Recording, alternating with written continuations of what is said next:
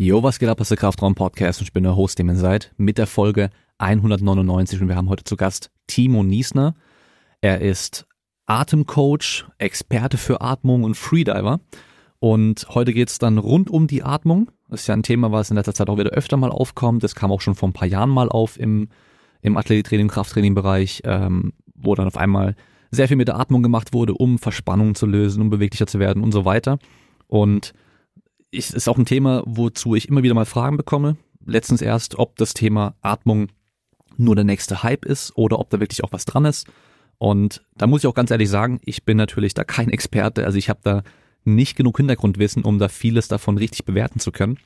Ähm, aber ich habe immer den Eindruck, dass bei dem Großteil der Informationen, die man so bekommt und auch wie die vermarktet werden, im, zum Thema Atmung sehr viel unwissenschaftlich ist, sehr viel Esoterik mit dabei ist, sehr viel, ja, vielleicht auch Aberglaube und einfach, weil es schon immer so gemacht wurde, also sei es irgendwie Atemtechniken aus dem Yoga von vor hunderten von Jahren oder von irgendwelchen Mönchen oder sonst irgendwas und viele Leute es einfach so annehmen und dann zum Beispiel auch durch Wim Hof das Thema nochmal populärer gemacht wurde. Aber die Frage soll dann immer sein, ist da was dran, was da erzählt wird? Kann das so überhaupt sein? Kann das überhaupt funktionieren? Gibt es Forschung dazu? Und wenn es keine Forschung dazu gibt, wie könnte man es denn physiologisch erklären? Weil es wird viel behauptet und dann muss man sich eben mal fragen, okay, physiologisch, ist es überhaupt möglich, dass unser Körper zum Beispiel durch eine bestimmte Artentechnik das und das dann macht oder so und so reagiert? Und ähm, ich war jetzt vor kurzem erst bei Timo im eigenen Podcast, der Podcast heißt Atempause und da ging es um meine Erfahrung mit dem Thema Atmung und auch so generell meine Arbeit und so weiter.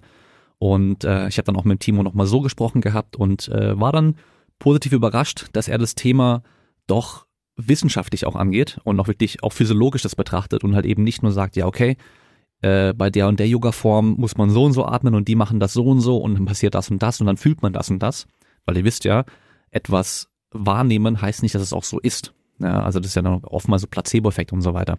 Und Deswegen dachte ich mir, komm, ich lade ihn mal zum Podcast ein und wir sprechen mal über das Thema Atmung.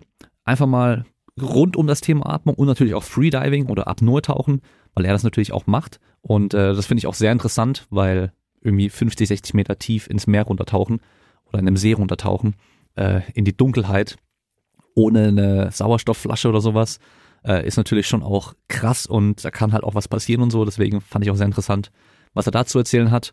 Und ja, einfach das Thema Atmung einmal wissenschaftlich auch betrachtet, physiologisch betrachtet. Und ich hoffe, dass damit auch einige Fragen geklärt werden, auch zu dem Thema Wim Hof zum Beispiel und ähm, auch vieles, was einfach so vermarktet wird. Und damit wünsche ich euch viel Spaß mit der Folge.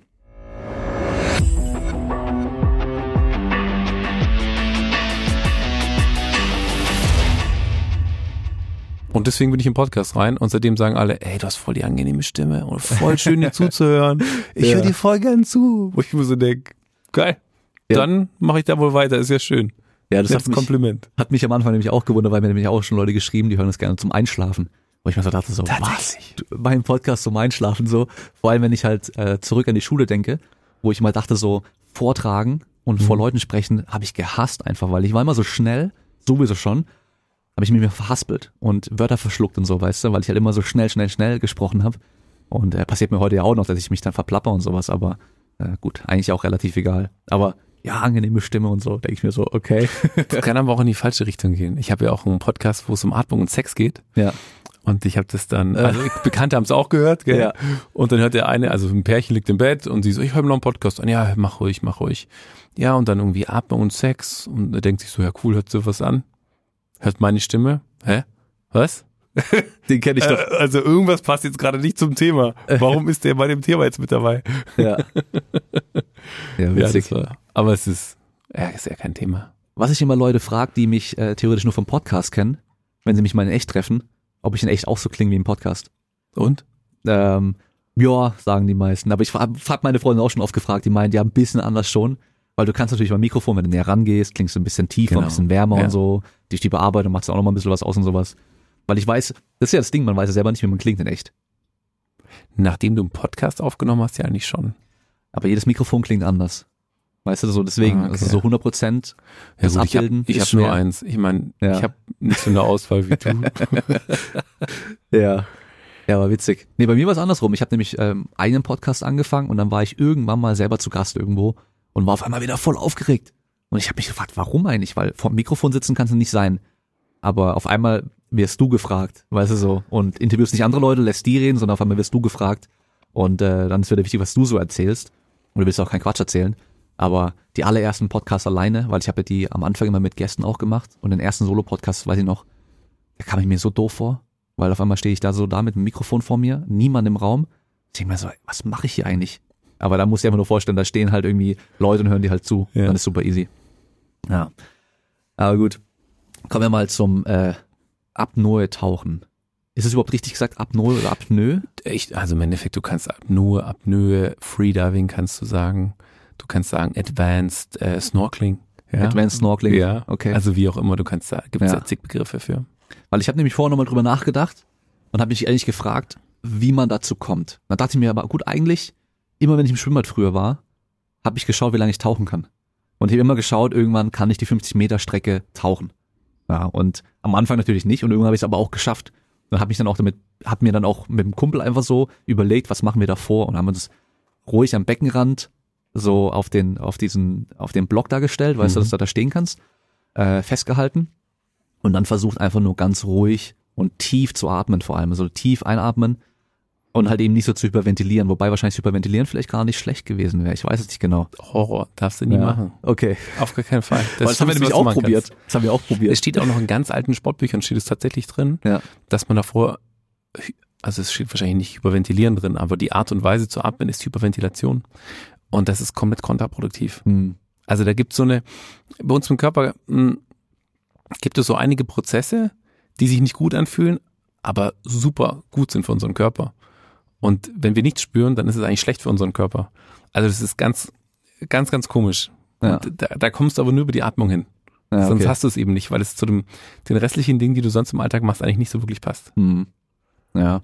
Und ich habe äh, gestern erst wieder bei Instagram äh, ein, kurzes Video gesehen von einer, die dann irgendwie so einen komischen Bauchgurt äh, zum Atmen, so ein Atemgurt, äh, also so, so ja, wie, wie so eine Rückenstütze oder sowas, okay. diese flexiblen mhm. Dinger dann von irgendeinem Arzt oder sowas noch gezeigt hat und halt auch direkt gesagt hat, ja, die meisten Menschen atmen falsch oder nicht richtig. Und ich mir so denke so, also wenn ich nicht richtig atme, das würde ich doch auf Dauer merken. Dann würde mir doch irgendwas fehlen normalerweise. Und ich finde diese Begriffe immer so schlimm. Ja, das stimmt. Weil die Leuten, den Leuten einfach suggeriert wird, okay, ich mache da irgendwas falsch. Und deine Atmung an sich ist erstmal autonom, muss man normalerweise nicht bewusst drüber nachdenken. Man kann bestimmt für in vielen Bereichen durch die Atmung noch einiges machen und ähm, ähm, bewusst damit auch irgendwelche Prozesse im Körper anregen oder steuern. Aber ich glaube halt, dass da in dem Bereich so viel Quatsch erzählt wird, äh, mit so Gurus und so weiter und halt einfach den Sportlern wieder versucht wird, irgendwas zu verkaufen und auch der Allgemeinheit versucht, irgendwas zu verkaufen. Hm. Genauso wie mit falscher Haltung, mit falschen Bewegungen. Es gibt's alles nicht. Es gibt's im Endeffekt halt einfach nicht. Es gibt natürlich Sachen, die sind für, einen, für eine bestimmte Belastung besser oder weniger gut. Und ich glaube bei der Atmung halt genauso. Die meisten atmen sowieso. Und dann kann man natürlich schon nochmal schauen, kann man was optimieren. Optimieren finde ich ist ein anderer Begriff oder ein besserer Begriff als du atmest falsch. Ich würde auch nicht sagen, du atmest falsch, aber unnatürlich. Das ist der Unterschied. Das ist wirklich ein Begriff, der tatsächlich einfach faktisch so ist, dass sich unsere Atmung einfach, da gibt es einige Studien zu, dass sie sich ab ungefähr fünfeinhalb bis sieben Jahren so verändert, dass sie nicht mehr natürlich ist. Und jetzt bist du ja selbst Papa. Und wenn du deinen Kleinen anschaust und dir schaust, anschaust, wie er atmet, wirst du relativ schnell realisieren, dass er anders atmet, wie beispielsweise deine Frau, Freunde oder selbst du. Und das ist der große Unterschied, dass wir eigentlich als Kinder ganz natürlich atmen und das sich über unter anderem, ähm, sage ich mal, unser soziales Gefüge, Erwartungshaltung, ähm, die auf uns zukommen, Druck, ich muss irgendwo mit reinpassen, dass wir dann in den Modus hineinkommen, in den wir auch einen mentalen Stress spüren. Und dieser mentale Stress, den wir dann spüren, sich wiederum direkt auf unsere Atmung auswirkt. Und jetzt hört sich das sehr negativ an. Es sind natürlich auch positive Sachen, die sich auf unsere Atmung auswirken. Aber dieser Aspekt kommt eben mit rein und ist bei uns in der westlichen Welt oftmals so geprägt, dass er immer mehr wird. Ja, ich mhm. krieg dann Noten in der Schule, dann will ich einer der Besten sein, krieg's vielleicht nicht hin, dann bin ich, gehöre vielleicht nicht zur Gruppe. Und all das ist dann das, was du auch dir vorstellen kannst als, als körperlichen Stress, als eine Situation, in der ich mich nicht wohlfühle oder auch eine als negativ bewertete Emotion. Und genauso wie ich mit diesen positiven Themen die Möglichkeit bekomme, meine Atmung positiv zu beeinflussen, kriege ich eben auch über diese in Anführungszeichen negativ bewerteten Themen meine Atmung an dem Punkt, dass sie sich anfängt zu verändern. Und jetzt ist halt die Frage, welchen Bereich nimmt diese Atmung dann für mich ein und diese Themen um mich herum? Und ähm, inwieweit arbeite ich überhaupt schon mit meiner Atmung? Hm. Das ist dann schwierig, dann sitzen die Kids zu viel, sie bewegen sich zu wenig, auch ein großes Thema auch bei dir. Dann geht es darum, dass sie gar keine Körperwahrnehmung haben. Und abhängig von der Situation, in der wir sind, ändert sich unsere Atmung automatisch. Mhm. Und deswegen würde ich eher sagen, ich würde nicht sagen, das ist richtig, das ist falsch, ja. Das kann man natürlich machen, es ist ein Stereotyp, du kriegst die Leute irgendwie ins Boot und sie denken sich, oh, ich habe einen Fehler, ich muss was tun. Aber grundsätzlich geht es darum, ähm, dass die meisten Menschen tatsächlich unnatürlich atmen und dass wir dann an den Punkt kommen, dass wir wieder in diese natürliche Atmung zurückkommen können. Und das ist eigentlich der erste Schritt der Optimierung, eigentlich zurück dahin zu kommen, was dein Körper wirklich braucht und was er eigentlich auch gewohnt ist zu tun äh, wenn du sagst, das kann man mit einem Alter von zwischen fünf und sieben Jahren irgendwie so beobachten, ist es bei allen so? Oder bei, bei den meisten? Also es, es gibt ja so ein paar Studien, die relativ repräsentativ sind mit ungefähr fünf, zwei, über 200 Kindern, die man mal einfach sich angeschaut hat. Ähm, und die Fragebögen sind natürlich ein bisschen schwierig. Eher siehst du es, wenn du beispielsweise selbst Ausbilder oder Erzieher bist und dann einfach siehst, was bei den Kids passiert. Das ist ein Punkt. Ähm, bei einer Studie wurden zum Beispiel Eltern befragt, wie sie das im Endeffekt wahrnehmen. Aber ich muss ehrlich sagen, ich glaube, die wenigsten Eltern können überhaupt beurteilen, wie ihr Kind atmet. Ja, ja. ja, die kreuzen dann irgendwas an oder sowas, da kommt was anderes raus. Aber an sich kannst du es dir so vorstellen, es ist eigentlich der Punkt, oftmals bei dem Alter werden die Kinder eingeschult. Ja, sie dürfen nicht mehr spielen, sie dürfen nicht mehr durchdrehen und machen, was sie wollen, sondern sie müssen lang sitzen, sie müssen zuhören, sie müssen, wir reden von müssen, ja, sich konzentrieren. Dann werden sie benotet, dann ähm, dürfen sie nicht sie selbst sein, sondern sie werden getestet in verschiedenen Fächern. Mhm. Ja, und dann ist, bist du schlecht oder du bist gut. Und das ist dann für viele Kids einfach schwierig. Und dann fängt auch an, sich logischerweise über diesen Stressmodus, hat was mit verschiedenen Nervensystemen uns im Körper zu tun, fängt der Körper an, anders auf die Situation zu reagieren. Ja, also wenn du jetzt ein Kind beispielsweise schimpfst, ja, dann fängt auch die Atmung an sich zu verändern. Zum Beispiel allein durch die Körperspannung. Der Körper wird leicht angespannt, dadurch wird der Bauch angespannt.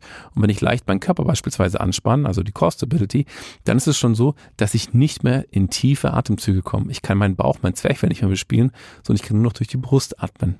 Mhm. Und je öfter ich das mache und je länger ich in diesem Prozess bin, desto mehr wird das das neue Normal. Und wenn das das neue Normal wird, dann komme ich langfristig an einen Punkt, dass ich mich immer weiter davon entferne, natürlich zu atmen. Ja. Also würdest du sagen, ist dann hauptsächlich, dass die nicht mehr so tief atmen wie davor vielleicht auch?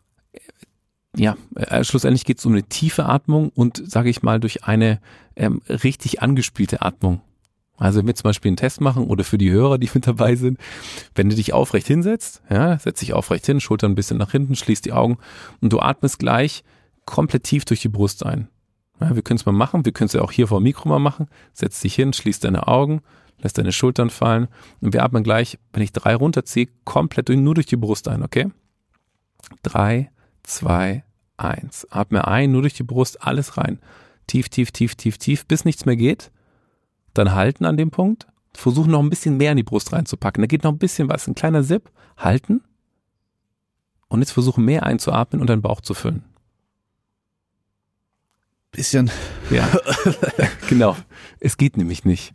Das ist ein ganz schöner Trick, um es den Leuten auch ganz klar zu zeigen. Es ist ein ganz einfacher Test. Wenn ich komplett durch meine Brust eingeatmet habe oder nur durch die Brust atme, da musst du nicht mal tief eingeatmet haben, habe ich keinen Zugriff mehr auf den, das größte Volumen meiner Lunge eigentlich im Bauchraum, kann ich mal sagen. Die Leute reden immer von Bauchatmung und Bauchatmung. Wir reden eigentlich von einer horizontalen Atmung. Also es geht nicht nur darum, dass der Bauch rausgestreckt wird, sondern es geht auch darum, dass die schwebenden Rippen nach außen gehen, der untere Teil meiner Rippen ganz leicht nach außen geht. Hat auch viel mit der Flexibilisierung zu tun und einer direkten Anspielung, wie ich überhaupt atme. Und das ist eine tiefe Atmung.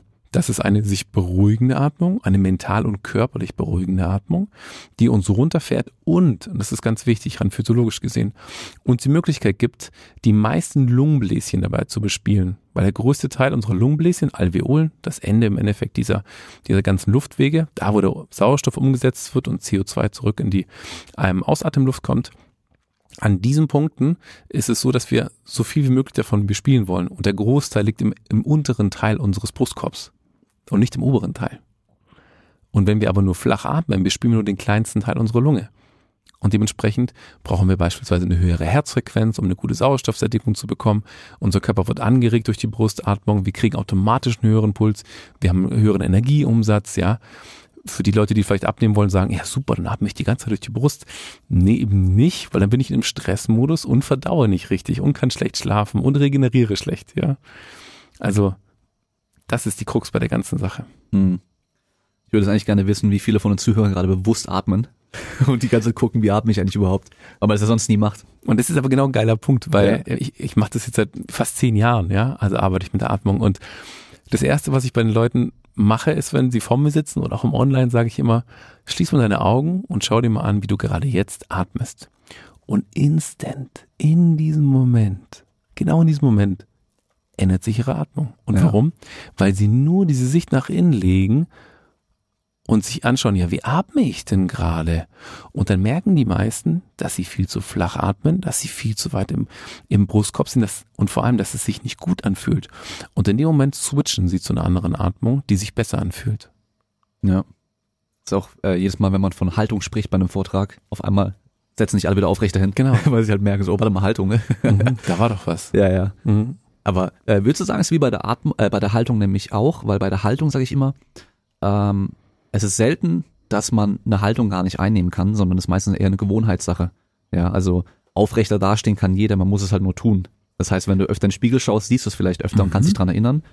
Bei der Atmung ist es da auch so, dass die meisten theoretisch tief atmen könnten, auch über dann das Zwerchfell und so weiter, aber es vielleicht einfach aus Gewohnheit oder sonst, sonstigen Gründen nicht machen. Oder ist es wirklich so, da fehlt vielleicht, keine Ahnung, kognitive Ansteuerung. Ich habe keine Ahnung, ob es da mhm. der Fall ist, ob man seinen Zwerchfell da bewusst ansteuern kann oder nicht. Mhm. Also wir gehen mal davon aus, gesunder Körper, ja. wir haben keinen Zwerchfellhochstand beispielsweise, da geht's nicht. Ja? Aber ansonsten, der Körper ist gesund, es ist alles in Ordnung, wir haben keine Defizite. Wenn wir an dem Punkt sind, können wir rein physiologisch gesehen diese Bereiche anspielen. Ja, aber, das kennst du aus dem Sport genauso, wenn diese Bewegung einfach so weit weg ist, wann ich es das letzte Mal bewusst gemacht habe, dann kann ich da kann ich es nicht richtig ansteuern. Und das sind auch die ersten Sachen, mit denen ich im Endeffekt arbeite, ist Atemwahrnehmung. Was passiert wo in meinem Körper? Und das kriegst du ganz gut über eine Restriktion hin der Bereiche. Und du hast zum Beispiel von so einem Gurt, von so einem Gurt mal gesprochen. Mhm. Da gibt's ein, ein, ein, paar Sachen, von denen ich gar nicht überzeugt bin, muss ich ganz ehrlich gestehen. Ja, am liebsten würde ich das selbst konstruieren. Aber ähm, du kannst ganz viel beispielsweise mit einem Kissen arbeiten oder mit einem Buch arbeiten, also simple Sachen, die jeder zu Hause hat. Und das ist die Grundlage, um einfach mal in die natürliche Bauchatmung oder Horizontalatmung zurückzukommen. Das ist eine ganz simple Sache, kannst du mit den Händen machen, gibt ganz, ganz einfache Übungen. Die Leute gucken sich das an und sagen, hey, das ist doch zu einfach. Also ich, selbst Sportler, ich brauche das ja nicht. Ich gucke mir ihre, ihre Körperhaltung an, ich gucke, wie sie atmen und sagen, mm, doch genau du, weil das holt dir nochmal zwei Prozent Leistung nachher raus. Ja, genau darum geht's nämlich nachher. Ja. Und rein physiologisch gesehen funktioniert das, aber auch bei der Flexibilität, ja, also ich denke, die meisten Leute können mit ausgestreckten Beinen an ihre Zehenspitzen rankommen, aber natürlich nicht auf Anhieb. Aber ja. der Körper könnte es theoretisch. Das heißt, wir brauchen hier die Möglichkeit, uns langsam ranzutasten und dann ist es aber kein Thema, dann kriegen wir es hin. Innerhalb von relativ kurzer Zeit. Wie wenn du eine neue Sportart übst und irgendwas lernst, merkst du relativ schnell Fortschritte und auch bei der Atmung geht es relativ fix.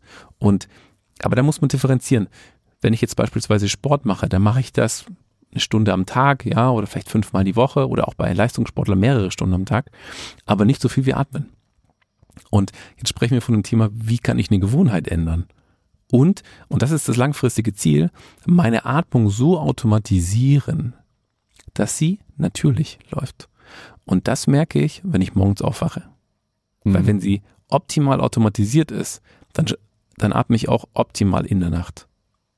Ja. Und das kann ich natürlich über den Tag hinweg üben und dann an diesem Punkt wirklich rankommen, wo ich sage, ich kann zwischendrin nämlich nochmal kurz versuchen zu reflektieren, wie ich atme, um es zu optimieren. Aber an sich läuft es schon ziemlich gut. Und ja. das ist top. Das ist eigentlich das Ziel, wo wir hin wollen.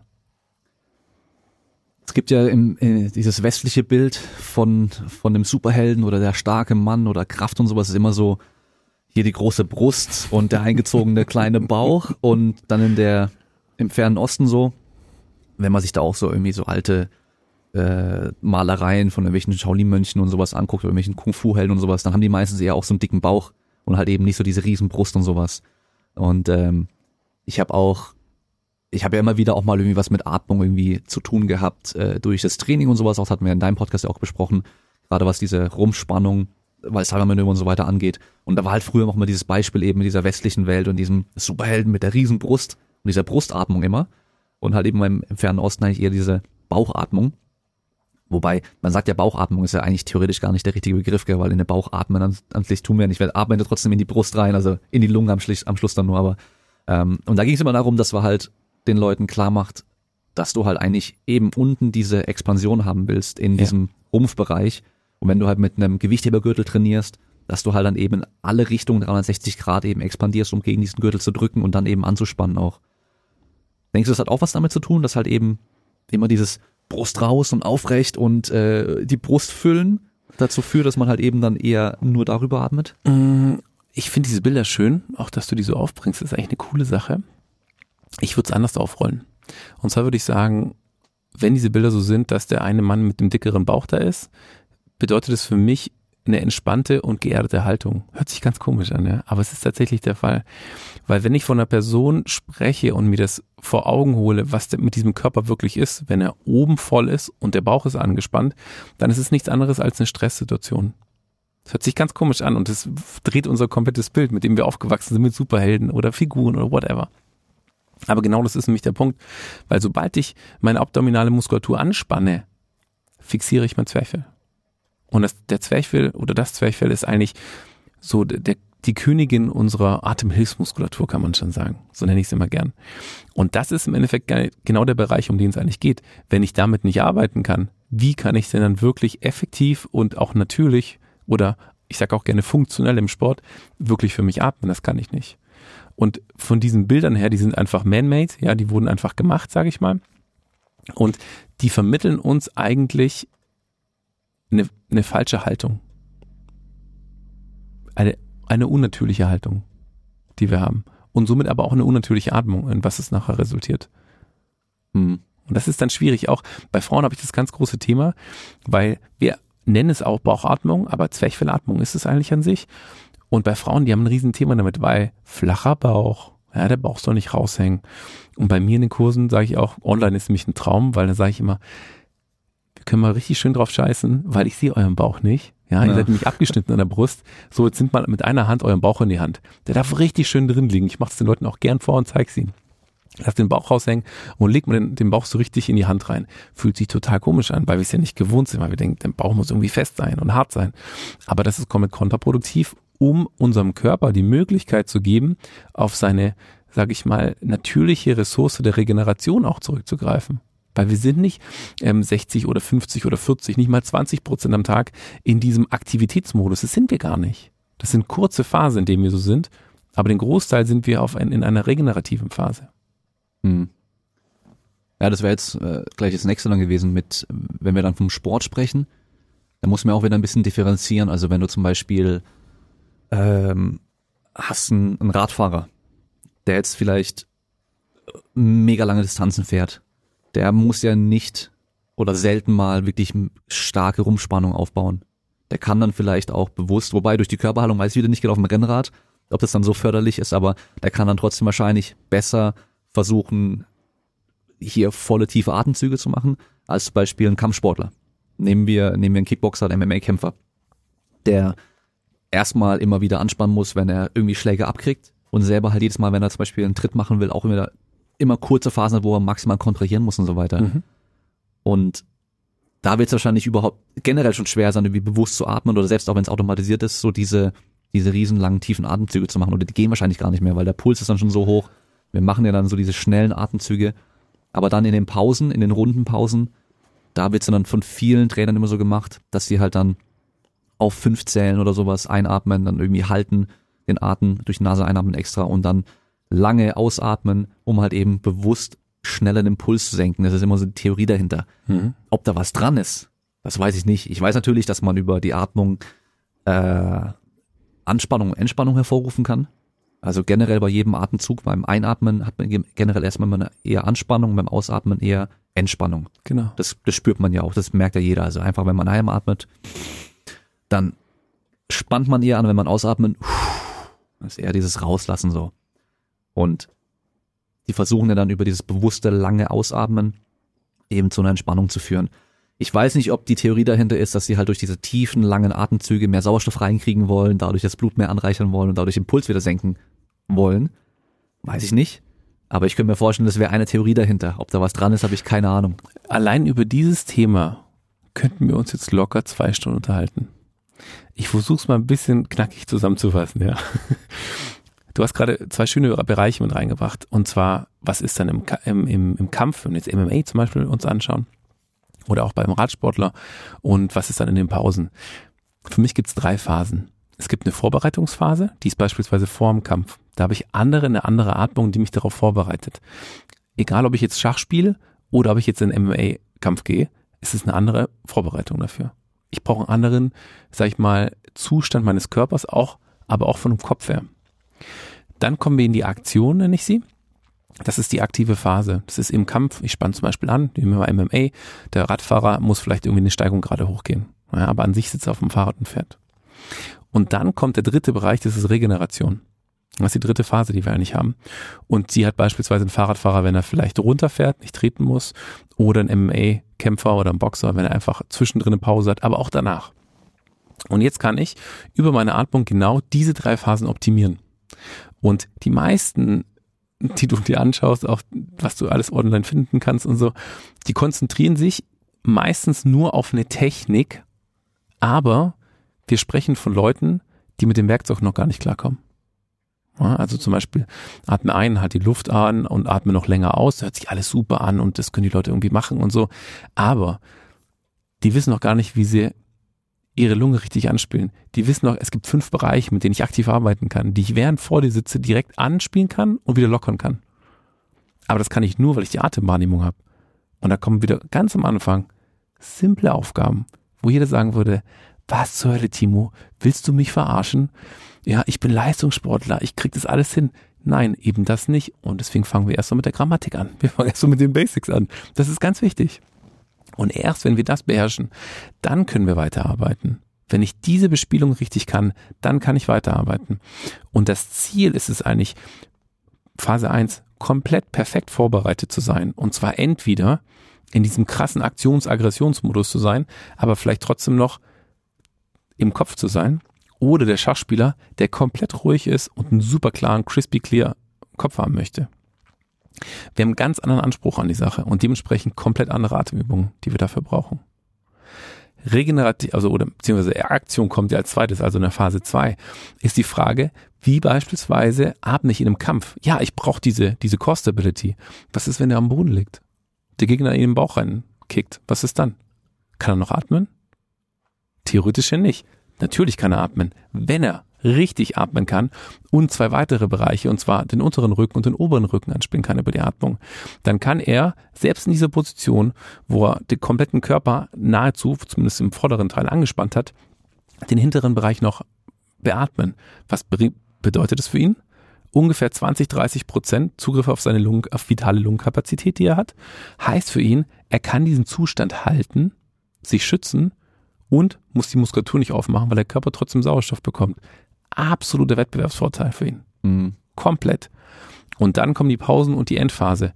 Jede Leistung wird nicht limitiert durch mein Training und durch die Reize, die ich setze, sondern durch die richtige Regeneration.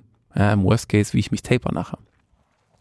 Und wie ich meine Pausen setze, hat was damit zu tun, wie ich dann in die nächste Runde gehe oder wie ich vorbereitet bin für den nächsten Kampf, fürs nächste Spiel.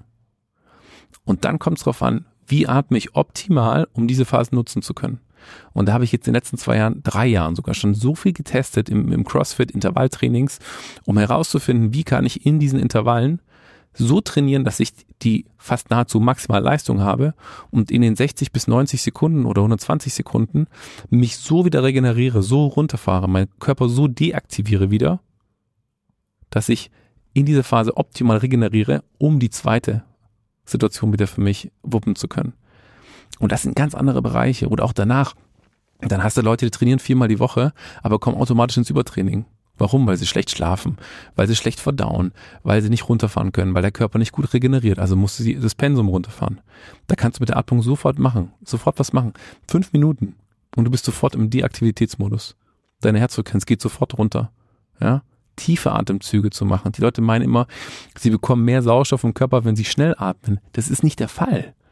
Ja, du kannst zwölf Atemzüge machen, ich mache sechs Atemzüge und nachher hat mein Körper mehr Sauerstoff als deiner. Ja, hat viel mit den toten Räumen bei uns zu tun, wo Luft wandert, aber nicht aufgenommen wird. Also du merkst, es ist ein relativ großes Thema, von was wir hier sprechen. Aber diese drei Phasen sind überall. Ob wir jetzt morgen, morgens aufstehen und zum Podcast-Interview treffen und danach ähm, nochmal runterfahren wollen, bevor wir nach Hause kommen, sind immer drei Phasen. Ich bereite mich darauf vor. Ich habe die Aktion selbst. Wie atme ich, während ich mit dir spreche, zum Beispiel, Damien, ja? Ist auch die Frage. Und wie fahre ich nachher wieder runter, wenn ich nach diesem Gespräch voll gehypt bin, aber dann mit meiner Freundin vielleicht nochmal einen Kuchen essen gehe und sie sich denkt, yo, Kollege, fahr mal runter jetzt, ja? also all das kann ich damit ganz aktiv beeinflussen. Da brauche ich kein Gewicht, kein gar nichts. Nur, und das ist das Wichtigste, eine wirklich ganz klare Atemwahrnehmung. Was passiert bei mir im Körper und wie kann ich diese Bereiche anspielen? Und dann erst kommt eine Bandbreite an Atemübungen, an Techniken. Erst dann kannst du damit arbeiten. Okay, also es geht erstmal darum, den Leuten klarzumachen, was passiert denn da überhaupt, wenn du erstmal atmest und äh, wo bewegt sich vielleicht auch was und wo kann da vielleicht gefühlt noch Luft rein. Genau. Ja. Und die Bereiche noch aufdehnen. Das ist dann der nächste ja. Punkt. Weil wenn ich das habe und die Bereiche anspielen kann, dann kann ich sie noch sehr stark erweitern. Also wirklich, da kannst du einiges rausholen. Ich habe meine, meine äh, Lungenkapazität innerhalb von einem Zeitraum von drei bis vier Wochen um ungefähr 20 Prozent erhöht. Tests, Eingangstests, Ausgangstests, Zwischentests, was habe ich wie gemacht? Geht, es funktioniert. Ja? Aber wenn mhm. ich natürlich aufhöre, geht's auch so schnell wie möglich wieder zurück, das ist klar, wie bei ja. jedem Training. Aber du hast ein unglaubliches Potenzial in deinem Körper, was du ausschöpfen kannst. Mhm. Das ist Wahnsinn. Naja. Ich kenne das ja äh, von mir mit der Atmung. Und zwar, ich habe ähm, ganz lange immer so ein Gefühl gehabt von so einer Enge, nicht in der Brust, sondern im Rücken hinten. Äh, so, wenn du, wenn du vorne mein Brustbein einfach direkt nach hinten durchgehst, so in dem Bereich. Und ähm, ich habe es nicht diagnostiziert bekommen, weil ich habe das jetzt vom Arzt nicht direkt angucken lassen, sag ich mal. Aber es ist relativ sicher, dass mit meiner Halswirbelsäule irgendwo mal man was war. Und es könnte der Bereich sein, wo auch dann die Nerven rauskommen, die dann das Zwerchfell innervieren. Und das war dann auch mal so ein bisschen zur Spekulation, okay, das könnte halt sein, wenn ich dann zum Beispiel äh, viel Krafttraining gemacht habe und noch viel Spannung auf den Nacken bekommen habe, dass ich dann da auch einen Druck dann drauf bekommen habe auf die, ähm, auf den Bereich in der Wirbelsäule hinten, in der Halswirbelsäule. Und ich habe es immer gemerkt, wenn ich dann beim Physio auch war und wir haben die Muskulatur gelockert, dann war es wieder besser, dann konnte ich wieder so gefühlt ah, viel Luft reinkriegen. Und dann habe ich meinen Rucksack wieder angezogen, bin nach Hause gegangen und der Rucksack hat wieder dann von oben ein bisschen Spannung drauf bekommen, äh, drauf gegeben. Und dann hat es wieder alles dicht gemacht hinten. Und dann habe ich immer das Gefühl gehabt, so, äh, eigentlich fehlt da noch was hinten. Mhm. Also eigentlich müsste das noch aufgehen, dann müsste noch mehr Luft reinkommen. Ja. Und damit habe ich relativ lange immer viele Probleme gehabt. Das hing aber immer mit dem Training zusammen. Immer wenn ich Trainingsphasen hatte, wo ich viel trainiert habe, relativ schwer trainiert habe, viel Kreuzheben gemacht habe, also viel auch Spannung auf den Nacken bekommen habe, auf die auf die ähm, Rückenmuskulatur, dann kam das immer. Ja. Und äh, zwischendurch aber war es auch wieder komplett weg. Das war, das war immer so ein bisschen komisch. Also ich weiß nicht. Ich habe auch versucht mit äh, mit ähm, so diese Embryo-Haltung, weißt du, auf den Knien mhm. irgendwie so. Ich weiß gar nicht wie oder wie nennt man ne Embryo. Äh, wie nennt man das beim gibt ja beim Yoga auch so eine Pose, wo man sich hinkniet und dann den Kopf auf die Brust nimmt, sich so ähm, einrundet. Ich glaube, das heißt Child's Pose, oder? Kann sein, irgendwie sowas. Und ja. dann halt auch mit bewusst atmen, das hinten aufzukriegen und so. Mhm. Habe ich auch versucht. Das hilft, hat immer ganz kurz geholfen so. Mhm. Aber es war halt dann immer sofort auch wieder weg, sobald wieder ein bisschen Spannung drauf kam. Ja. Und dann natürlich meine meine Nase ist äh, so so krumm, weißt du, ich sage immer, mein Vater hat die Nase gebrochen gehabt, dann sie mir vererbt und ich hatte sie nie gebrochen. ich war auch schon beim HNO deswegen bei bei verschiedenen HNOs, mhm. ähm, weil dann auch die Schwellkörper in der Nase noch zu groß sind. Ja. Und dann habe ich noch Allergien. Das heißt, es passt alles perfekt zusammen, dass ich eine Zeit lang echt Probleme hatte mit den, äh, mit den Nebenhöhlen, mit den Stirnhöhlen auch, dass ich da halt so viel Druck immer drin hatte, dass ich beim Training aufhören musste, weil ich halt dann solche Schmerzen bekomme im Kopf. Ja. Und der, der eine HNO wollte sofort operieren, Nase begradigen und diese, diese Schwellkörper irgendwie verkleinern und sonst irgendwas. Und ich dachte mir, ja, ich habe keinen Bock auf eine OP, ehrlich gesagt. Und dann habe ich halt von ein paar Leuten gehört, so, ja, hier, der hat auch eine OP gemacht und der hat dann echt monatelang, kam immer wieder Blut aus der Nase raus und irgendwelches Zeug aus der Nase raus und immer Probleme gehabt. Andere sagen, ja, hab's gemacht und danach war alles geil. Und mich stört's aber halt in echt nicht so arg, dass ich sage, boah, ich wach morgens halt auf mit einem trockenen Mund vielleicht, weil ich mit einem offenen Mund geschlafen habe, weil ich halt dann vielleicht in der Nacht nicht durch die Nase atmen konnte. Weil halt dann ein Nasenloch geht immer zu normalerweise beim Schlafen, das andere bleibt ja dann offen, es wechselt immer auch immer ab. Ich glaube wegen der Feuchtigkeit wahrscheinlich auch so. Ähm, dann habe ich ja manchmal, dass ich halt nicht durch die Nase atmen kann, wenn ich dann eh noch ein bisschen verschnupft bin und sowas. Mhm. Und beim Podcasten merke ich halt auch, wenn ich viel rede, dann atme ich zwischendurch immer durch den Mund ein und nicht durch die Nase. Und das hört man bei der Aufnahme immer. Aber das kann ich mit Bearbeiten auch wieder ein bisschen rausnehmen. Also dann stört es mich auch nicht so arg, weißt du? Deswegen habe ich halt keinen Bock auf eine OP. Aber deswegen war halt Atmung an sich schon immer irgendwo so ein Thema bei mir. Und ich erinnere mich sogar, die erste, das erste Mal, wo ich bewusst auf meine Atmung geachtet habe, war, total bescheuert eigentlich, ähm, in der Bahn mit dem Kopfhörer Musik gehört, geschlossene Kopfhörer, das heißt, ich höre von außen nix. Und ich habe immer das Gefühl gehabt, die Leute gucken mich an. Ich dachte, gucken die mich an, weil ich irgendwie komisch laut atme. Weil ich höre mich ja nicht. Weißt du? Und man merkt es ja manchmal bei manchen Leuten auch, die hören, haben dann Kopfhörer drauf, hören sich nicht, dann atmen die so, so laut auf einmal. Weiß nicht, ob du schon mal ge gemerkt hast. Das ist mir nicht aufgefallen. Und ich dachte halt immer, ich atme irgendwie komisch und laut und die hören das und gucken mich deswegen an. Ja, und dann habe ich halt immer wieder mal kurz Musik pausiert, die Kopfhörer weggemacht und weitergeatmet, so wie davor auch gemerkt, so, nee, eigentlich atme ich ganz normal, aber da war ich immer so bewusst am Atmen irgendwie, weil ich dachte so, ich atme vielleicht laut. Also ganz komisch. Du, und sich ist es ja gut. Das ist ja eine, eine, schöne Reflexion, die du dann damit hast. Ja. Das ist schon top. aber halt auch echt, echt dumm eigentlich. Aber ja, ähm, die Frage ist jetzt halt immer für mich, ähm, wie viel macht das aus?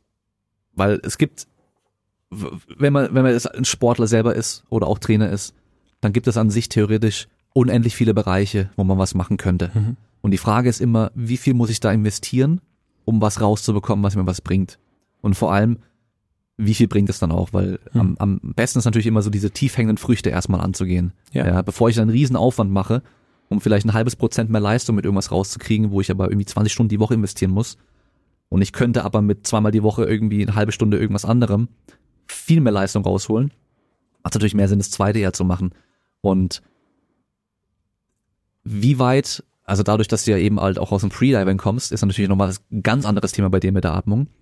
Inwieweit kann man was machen? Oder, oder reichen so diese, was am Anfang schon angesprochen ist, diese Basics irgendwie nur fünf Minuten mal hier erstmal nur bewusst machen, um schon irgendwie was Positives rauszuholen?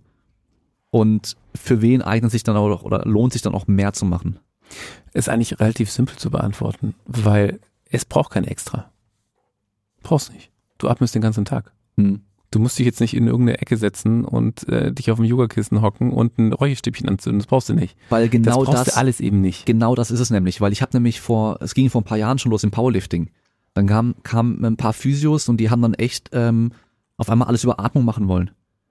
Mehr über Kopfbeweglichkeit mit den Armen durch die Atmung. Das heißt, die haben dann die Leute an die Wand gelegt, mit den Füßen an der Wand in der 90-Grad-Position so, Arm über Kopf und dann über bestimmte Atemtechniken, Atemübungen und so weiter, versucht da Spannung rauszulassen und sonst irgendwas, wo ich mir dachte, hey, in der Zeit könnte ich trainieren. Ja, und es ist ein Powerlifter. Da geht's um Maximalkraft und ich bezweifle, dass halt dann an der Wand liegen und in, auf allen Vieren sein und da irgendwie äh, zu atmen so einen großen Unterschied macht. Hm, ja, der Zweifel ist berechtigt. Ich glaube, da gibt es tatsächlich einige Punkte, die sehr, sehr, sehr gut sein können. Und zwar hast du nämlich die andere Seite vorhin schon beschrieben. Und zwar hast du gemeint, du hast dieses Thema im Nacken gehabt, hast das Gefühl gehabt, du konntest nicht richtig einatmen. Jetzt stell dir vor, du hast dieses Gefühl nicht, sondern du hast immer ein freies Gefühl. Und dafür brauchst manchmal einfach nur eine Integration in dein normales Stretching, ein, zwei Übungen, die normales Stretching schon sind, wo du aber dann dieses Stretching mit der Atmung intensivierst. Ja. ganz simpel. Ich mach, ich, ich kann mit dir Katze-Kuh, kann ich dir, dir eine Stunde machen mit zig Variationen. Ja. ja, von kann jeder zu äh, brutal, kriegt kaum jemand hin. Und es ist exakt die gleiche Übung, aber ich intensiviere sie durch die Atmung. Mhm. Ganz, ganz simpel. Das heißt, alles, was du bisher schon machst, dadurch, dass du sowieso atmest, brauchst du kein extra Tool, ja. sondern du brauchst die Wahrnehmung, wie kannst du diese Bereiche für dich anspielen. Und wenn du das hast, dann kannst du es automatisch schon mal für dich einbauen. Das ist schon mal das eine. Beispielsweise, dann kriegst du die Schmerzen weg. im Rücken, die du beispielsweise hast. Wenn es über den Physio sowieso aufgeht, ist es auch so, und das denken die meisten, da denken die meisten Leute nicht dran, aber die Atmung ist so viel mental. Ja, stell dir mal vor, du bist verliebt, deine Atmung verändert sich. Du bist gestresst, deine Atmung verändert sich, ja. Jeden Gefühlszustand, den du hast, jede Emotion, die du hineinsetzt, deine Atmung passt sich immer wieder an. Sie passt sich immer wieder an. Und andersrum geht's ja natürlich auch. Du kannst über deine Atmung auch deine Emotionen beeinflussen in diesem Moment. Ja, aus dem Ärger muss nicht Wut werden oder eine Aggression, sondern es kann auch einfach nur ein Ärger sein und den lässt du dann wieder den lässt du gehen über die Atmung. Das machen wir mit meinem Sohn, weißt du, wenn er dann sich so reinsteigert, dann genau. komm, tief einatmen, Arme zur Seite hoch und dann ausatmen und die Arme runterfallen lassen, lass es so raus. Und es funktioniert auch. Vielleicht, es kann ja sogar sein, dass es gar nichts mit der Atmung zu tun hat oder mit dem, was wir da machen, sondern einfach nur, das ist dann was, was man immer in dem Zustand macht. Weißt du, so, so ein, wie so ein Anker oder wie man es nennen mag, sowas, so eine Gewohnheit und dann, dass das auch schon allein schon reicht. Oder halt eben das rauslassen ist dann auch wie was, äh, was körperliches. Man sieht auch, okay, ich lasse es so raus, man hört es, man spürt es. Genau, ja. ja. Also von daher. Das geht in die Richtung, ähm, aber die Atmung kann eben, das hört sich immer total komisch an, als wäre das so ein Wundermittel. Aber es ist tatsächlich, es gibt uns die Möglichkeit, in komplett andere Bereiche noch einzutauchen. Mhm. Also wir reden jetzt gerade von Physiologie, wir reden von, was passiert bei mir im Körper, wie kann ich damit arbeiten, wie kann ich in eine funktionelle Atmung reinkommen. Kannst du auch halluzinieren, oder? Durch die Atmung. Exakt, es gibt die Möglichkeit, durch eine Atmung in Kombination mit mentalen Techniken den Organismus extrem zu beeinflussen, in eine positive, aber auch eine sehr negative Art und Weise. Also wenn wir zum Beispiel von Wim Hof Methoden sprechen und diesen super aktiven und da musst du nur mal online gucken, überall steht immer, oh, du hast mehr Sauerstoff im Körper und so. Mhm. All die zuhören, ist alles totaler Schwachsinn. Okay, es tut mir echt leid, sozusagen, das ist ein Marketing-Gag und der kriegt die meisten Leute einfach voll in den Eiern, weil sie daran glauben, stimmt gar nicht. Gegenteil, wenn du diese Atmung machst, hat dein Körper weniger Sauerstoff. Okay? Das ist einfach ganz simpel gesagt. Da wage ich mich auch gar nicht so weit raus. Die Leute, die alles andere behaupten, haben keine Ahnung von Physiologie. Es gibt einen Effekt, der heißt Bohr-Effekt, B-O-H-R. Sehr gerne googeln. Wenn ihr den verstanden habt, dann checkt ihr, was da abläuft. Und es gibt aber über die Atmung die Möglichkeit, dass wir, da haben wir gerade davon gesprochen, starken Emotionen umgehen, wir können die rauslassen, ähm, dass wir über diese Atmung einen Zugriff auf unser Unterbewusstsein bekommen. Ja, du hast jetzt mal Halluzinationen zum Beispiel angesprochen, das kann man so sehen. Ähm, es gibt ganz viele Sachen, die in unserem Körper ausgeschüttet werden und auch ganz viele physiologischen Reaktionen, die bei sehr starken Atmung in einer gewissen Umgebung, beispielsweise mit einer Anleitung oder auch mit Musik, uns an den Punkt bringen, an dem wir tiefsitzende Emotionen loslassen können. Ein Grund ist dafür, rein physiologisch gesehen, eine gewisse Unterversorgung von unserem Gehirn mit Sauerstoff. Das heißt, der Kopf geht so ein bisschen aus, ich bin voll im Körper in so einem Gefühl und kann über dieses, über dieses Level einen Zugriff haben auf physische Prozesse, die bei mir stattfinden, die ich lösen kann, wo man auch sagen kann, es hat sich emotional verfestigt. Das kennst du auch, irgendwas ärgert dich und ziehst die Schulter nach oben zum Beispiel, ja, oder äh, da haben wir alle so, so ein paar Macken, sage ich mal, in uns drin, so ein paar Marotten. Und die kannst du eben über so eine Ebene auch lösen. Geht dann über, ich habe Sessions schon mitgemacht, wo ich fast vier Stunden durch hyperventiliert habe, ähm, was aber nichts damit zu tun hatte, dass mir irgendwie kalt wurde, also es gab keine Pfötchenstellung oder sonst was, sondern ich habe das Gefühl, ich habe gebrannt. Ich hatte so viel Kraft, so viel Energie, es war unglaublich. Und von jetzt auf den nächsten Moment ändert sich die Musik, ja, und ich falle wie in ein Loch rein, fange an zu weinen, zu schreien, zu schluchzen. Da können extreme Situationen passieren. Ähm, das ist jetzt vielleicht nicht ganz unser Thema, ja, kann ich mir vorstellen, ähm, worum es hier geht. Aber was ich damit nur aufzeigen will, es gibt wahnsinnig viele Möglichkeiten, wo ich nichts Externes brauche. Ich brauche keine Drogen, ich brauche nicht zu trinken und sonst was, sondern nur die Beschäftigung mit mir selbst gibt mir schon die Möglichkeit, in Situationen und Zustände zu kommen, an die ich bisher nie gedacht hätte. Mhm. Ja. ja, also klar, äh, Atmung oder generell alle Prozesse im Körper haben ja auch immer eine Auswirkung auf andere Prozesse im Körper. Und äh, die Atmung können wir bewusst steuern. Im Vergleich, also im, dem Puls direkt können wir zum Beispiel nicht bewusst steuern. Wir können jetzt nicht einfach sagen, okay, ich schlage jetzt einfach langsamer mit meinem Herz. Aber die Atmung kannst du halt bewusst steuern und dadurch halt auch irgendwie deinen Puls zum Beispiel verändern. Und äh, deswegen wahrscheinlich ja doch irgendwie ein Tool, was man für bestimmte Situationen bestimmt gut nutzen kann. Ähm, Gibt es jetzt was, wo du sagst, das würde wahrscheinlich jedem Sportler helfen? Also es ist natürlich immer sehr plakativ, jeder Sportler sollte das tun oder so, aber so, so, so eine Basic-Sache. Wenn es auch nur sein mag, mach mal deine Augen zu und schau mal, was passiert, wenn du atmest. Versuch mal in den Körper reinzufühlen. Äh, nimm mal deine Hände vielleicht und leg sie an deine Flanken ran mhm. und guck mal, ob nur dein Bauch nach vorne aufgeht oder ob dann noch die Seiten oder die hinten die Flanken auch sich ein bisschen ausdehnen. Oder versuch mal das aufzuatmen im Endeffekt, dass deine Finger in alle Richtungen auseinander gespreizt werden, dann, ähm, dass man sich das bewusst machen kann zum Beispiel. Ähm, Gibt es da irgendwie sowas? Diese Basic-Sachen? Ja, also ich würde da zwei Sachen nehmen. Ähm, die eine Sache ist natürlich eine tatsächlich eine, eine bewusste Anspielung meiner Atemhilfsmuskulatur, also Zwischenrippenmuskulatur, Zwerchfell, dass ich merke, dass ich damit arbeiten kann. Wenn wir es ganz, ganz simpel machen, dann geht es eher darum, das mache ich zum Beispiel in meinem Alltag und belächle mich immer selbst dabei. Egal wo ich bin, spiele ich einfach mit meiner Atmung. Ja, mit Kids ist es total geil, weil die machen es automatisch, die lieben spielen. Und wir Erwachsenen denken, oh ja, das muss irgendeine Funktion haben, das muss wichtig sein. Gar nicht, ganz im Gegenteil. Hinsetzen und einfach mal gucken, was passiert, wenn meine Brust auf Urlaub ist, meine Schultern fallen runter, ich entspanne alles im oberen Bereich. Wie kann ich dann beispielsweise nur durch den Bauch einen ausatmen, mein Zwerchfell bespielen? Wie fühlt sich das denn an, wenn ich zum Beispiel den unteren Rippenbogen über meine Einatmung leicht hebe? Ah, okay. Aber die, die Brust bleibt trotzdem locker und die Schultern bleiben frei. Ah, okay, alles klar. Also ja, da ist hier noch ein anderer Bereich. Und dann unteren, hinteren Rücken zum Beispiel versuchen zu bespielen. Wie ist es denn? Wie komme ich da rein? Ah, wenn ich meinen Bauchmuskel anspanne, vielleicht den Rücken einatme, aber die Schultern locker lasse, also nicht in den Brustkorb reinkommen. Und so kann man versuchen, diese Bereiche anzuspielen, weil ich bin mir sicher, es sind Zuhörer dabei, die sagen, ja, so ein Quatsch, ich kann nicht in die tiefe Atmung kommen, weil ich habe meinen ganzen Körper angespannt, ganz, ganz egal, beim Sport, auch beim Fahrradfahren und so, der Typ kennt sich ja gar nicht aus da. Ist mir alles bewusst, ist mir alles klar. Ähm, aber es geht nicht darum, was ich nicht kann, sondern die Frage ist, was kann ich? Ja, mein Bauch ist angespannt, aber welche Bereiche habe ich jetzt frei, die ich bespielen kann? Ja, mein Rücken ist angespannt. Okay, welche Bereiche kann ich jetzt bespielen? Es geht immer darum, welchen Bereich habe ich, wo ich einatmen kann. Das ist der erste Schritt. Und dann eine ganz einfache Regel, ja, das ist ein bisschen wie ein Fußballergebnis, 1 zu 2 oder 2 zu 1. Und wenn du dir vorhältst, wie atme ich? Gibt es zwei verschiedene Bereiche. Der eine ist aktivierend, also beispielsweise, wenn ich jetzt nicht ein Schachmatch habe, um runterfahren zu möchten, äh, zu wollen, sondern ich bin vielleicht vorm Training, habe das Gefühl, ich bin irgendwie einfach, ich bin einfach zu locker und zu ruhig.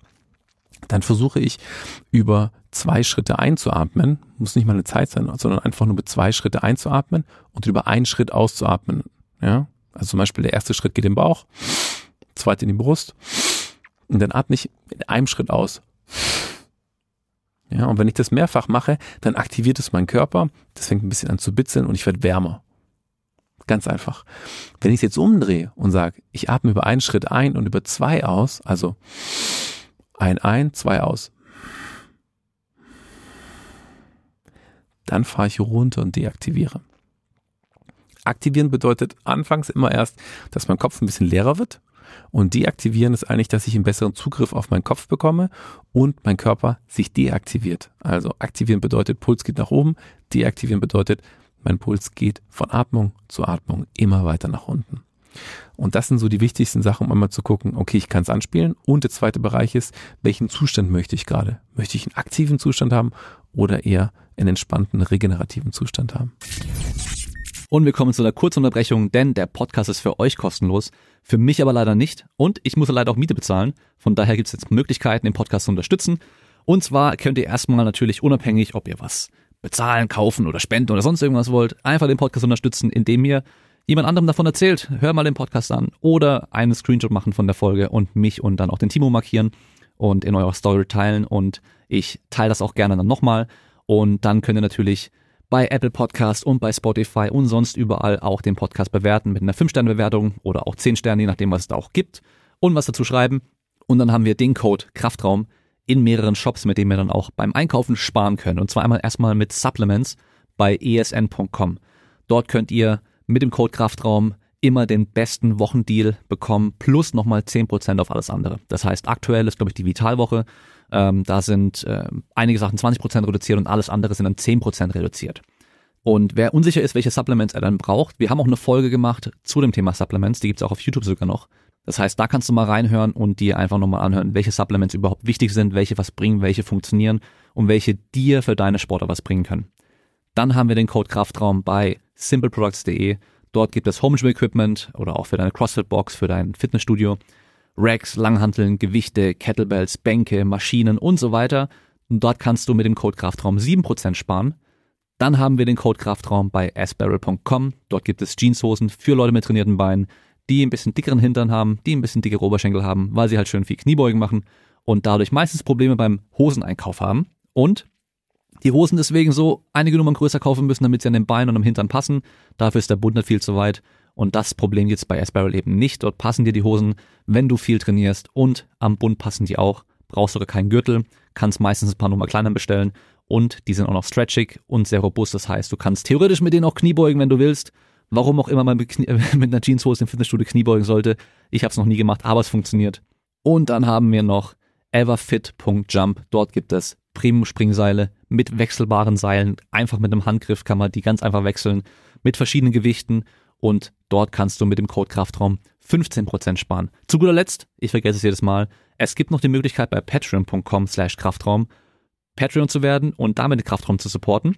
Und das ist einfach nur ein Ding, das läuft nebenher. Ich habe leider keine Zeit, dort extra Inhalte zu liefern, wie es andere Leute bei Patreon machen. Aber wer einfach nur gerne den Podcast unterstützen möchte, ohne Supplements, Jeanshosen, Langhantel oder sonst irgendwas zu kaufen, der kann bei Patreon Supporter werden und damit den Podcast unterstützen. Und damit wünsche ich dir weiterhin viel Spaß mit der Folge.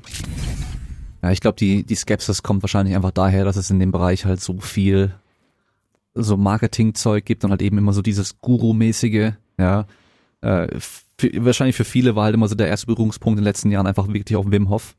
Und ähm, da muss man ja auch einfach sagen, es, bei ihm geht's ja einfach nicht nur um Atmung oder sowas. Bei ihm geht's ja, ja, wenn man sich die Geschichte mal anschaut, der hat ja irgendwie einfach emotional so einen riesen Schaden und äh, tut sich ja selber so ein bisschen knechten oder so, um äh, irgendwie damit umzugehen. Das war ja so das ursprüngliche Ding bei ihm eigentlich. Und äh, jetzt sehen die Leute das irgendwie als Trainingsmethode, um sich irgendwie äh, resistenter zu machen und gesünder zu machen und sonst irgendwas. Aber ursprünglich ging es da ja gar nicht darum. Dass da vielleicht was dabei ist, was funktionieren kann oder irgendwas macht, kann ja gut sein. Und ähm, ich habe mir auch von Yes Theory auf YouTube äh, das Video angeschaut, wo sie bei Wim Hof waren und es dann auch mitgemacht haben. Und die sind halt mit ihm dann auch ohne Training direkt am ersten Tag halt auch irgendwie, keine Ahnung, zehn Minuten im Eiswasser rumgerannt und sowas, ja. Und das war halt einfach so eher so äh, Mind over Matter, also eher so der Kopf übernimmt einfach jetzt die ja. und man, man, man hört nicht mehr auf diese Warnsignale vom Körper, die dann kommen, irgendwie, hey, hier ultra kalt, mir tut alles weh, keine Ahnung was, sondern man macht einfach weiter und ähm, beschäftigt sich vielleicht dann währenddessen mit dem Atmen, um sich abzulenken. Das kann ja auch einfach nur sein, weißt du, man hat, macht irgendwie so einen bestimmten Rhythmus, man zählt die ganze Zeit, man, man hat sich auf die Atmung dann bewusst fokussiert ob das dann vielleicht die beste Technik ist, um damit irgendwie besser umzugehen oder irgendwas damit zu erreichen. Keine Ahnung. Muss ja nicht mal sein. Aber es könnte einfach nur sein, weil man sich ablenkt damit, dass man dann eben das andere nicht mehr so stark wahrnimmt, ja. Und ähm, ja, dann ist, dann ist halt eben, finde ich auch ganz gut, wie du das gesagt hast, mit dem, da wir ja eh schon atmen, beim Warm-up ja genauso schon wie während dem Sport und so weiter, können wir das einfach dann währenddessen schon mal machen und müssen halt eben nicht uns 20 Minuten vorher eben an die Wand legen mit den Füßen an der Wand, und äh, die Hände auf den Bauch legen und die Augen schließen und irgendwelche Meditation machen und äh, bestimmte Atemübungen, Atemtechniken und so weiter, die uns im Endeffekt ja auch Trainingszeit wegnehmen. Da muss man auch immer auch am Schluss einfach mal ein bisschen gucken, so die meisten sind halt viel beschäftigt und die haben vielleicht nur dreimal die Woche eineinhalb Stunden Zeit. wenn sie dann eine halbe Stunde von irgendeinem Guru so ein Atemprogramm machen vorher, hätten sie vielleicht auch einfach trainieren können, weißt du so. Und ähm, ja, weiß man, weiß, ich weiß nicht, ob das dann halt so, so geil ist. Du, die Frage ist immer, welcher Zweck steht dahinter? Ja. Und es gibt nicht äh, one size fits all. Und das geht halt nicht. Und auch Wim Hof ist nicht eine Technik. Und übrigens, Wim Hof ist keine Technik, sondern es ist eine, die grundlegende Technik nennt sich Tumo. Und er hat ein Teil, nicht mal den komplette, ein Teil dieser Technik verwestlicht, dass wir als westliche Leute, die eben, sage ich mal, nicht so tief drin sind, diese Technik für uns einfacher nutzen können und ja, sie ist eigentlich ein, ein spezieller Bereich, mit dem sie sich beschäftigt. Und die ist auch cool, ähm, Tumo, weil wir mit dieser Technik relativ schnell aus dem Kopf den Körper kommen. Auch deswegen mit dem Eisbaden. Du gehst mit dem, deswegen ist auch in den letzten zwei Jahren so schön gewesen, weil die Leute so krass im Kopf waren, hatten nicht viel zu tun, setzen sich mal ins Eis rein oder ins kalte Wasser und du kommst instant, boom, in deinen Körper boah, krass, so fühlt sich mein Körper an, alles andere ist weg. Und das ist der riesige Effekt, den du mit dahinter hast. Ja, du kannst den Körper erwärmen, aber das liegt generell an der aktivierenden Atemübung, die du machst, in Kombination mit mentalen Techniken. ist jetzt nichts Neues. Die existiert schon seit Hunderten von Jahren, vielleicht sogar schon seit Tausenden. Und ähm, ja, der die, die Frage ist eben nicht nur, die Technik ist für viele Leute gar nichts, weil sie Schwierigkeiten im Herz-Kreislauf-System haben, weil sie Schwierigkeiten haben mit ihrem, mit ihrem Puls, weil sie vielleicht offene Wunden haben und Co. ist komplett kontraproduktiv für Leute. Und ganz wichtig, niemals damit tauchen. Niemals. Es gibt Todesfälle dazu. Mhm. Ja, die wurden natürlich nicht festgehalten, weil die Leute davor unterschrieben haben, hör, ich mach das mit und mach irgendwie Eistauchen und taucht äh, von Loch zu Loch und sind halt nicht mehr rausgekommen. Ähm, das gibt's einiges in diesen Seminaren, aber darüber wird natürlich nicht gesprochen. Klar, das vermarktet man nicht. Gell? Ja. Also da muss man ganz extrem aufpassen. Und ich sag wirklich, es gibt verschiedene Techniken. Es gibt so viele Sachen. Allein Pranayama habe ich ein Buch, wo ich Übungen habe, die ich über einen Zeitraum von über vier Jahren machen könnte. Ein Trainingsprogramm. Das musst du dir mal geben. Wo gibt's denn sowas? Ja, und es ist nur ein Bereich, wo wir mit der Atmung arbeiten.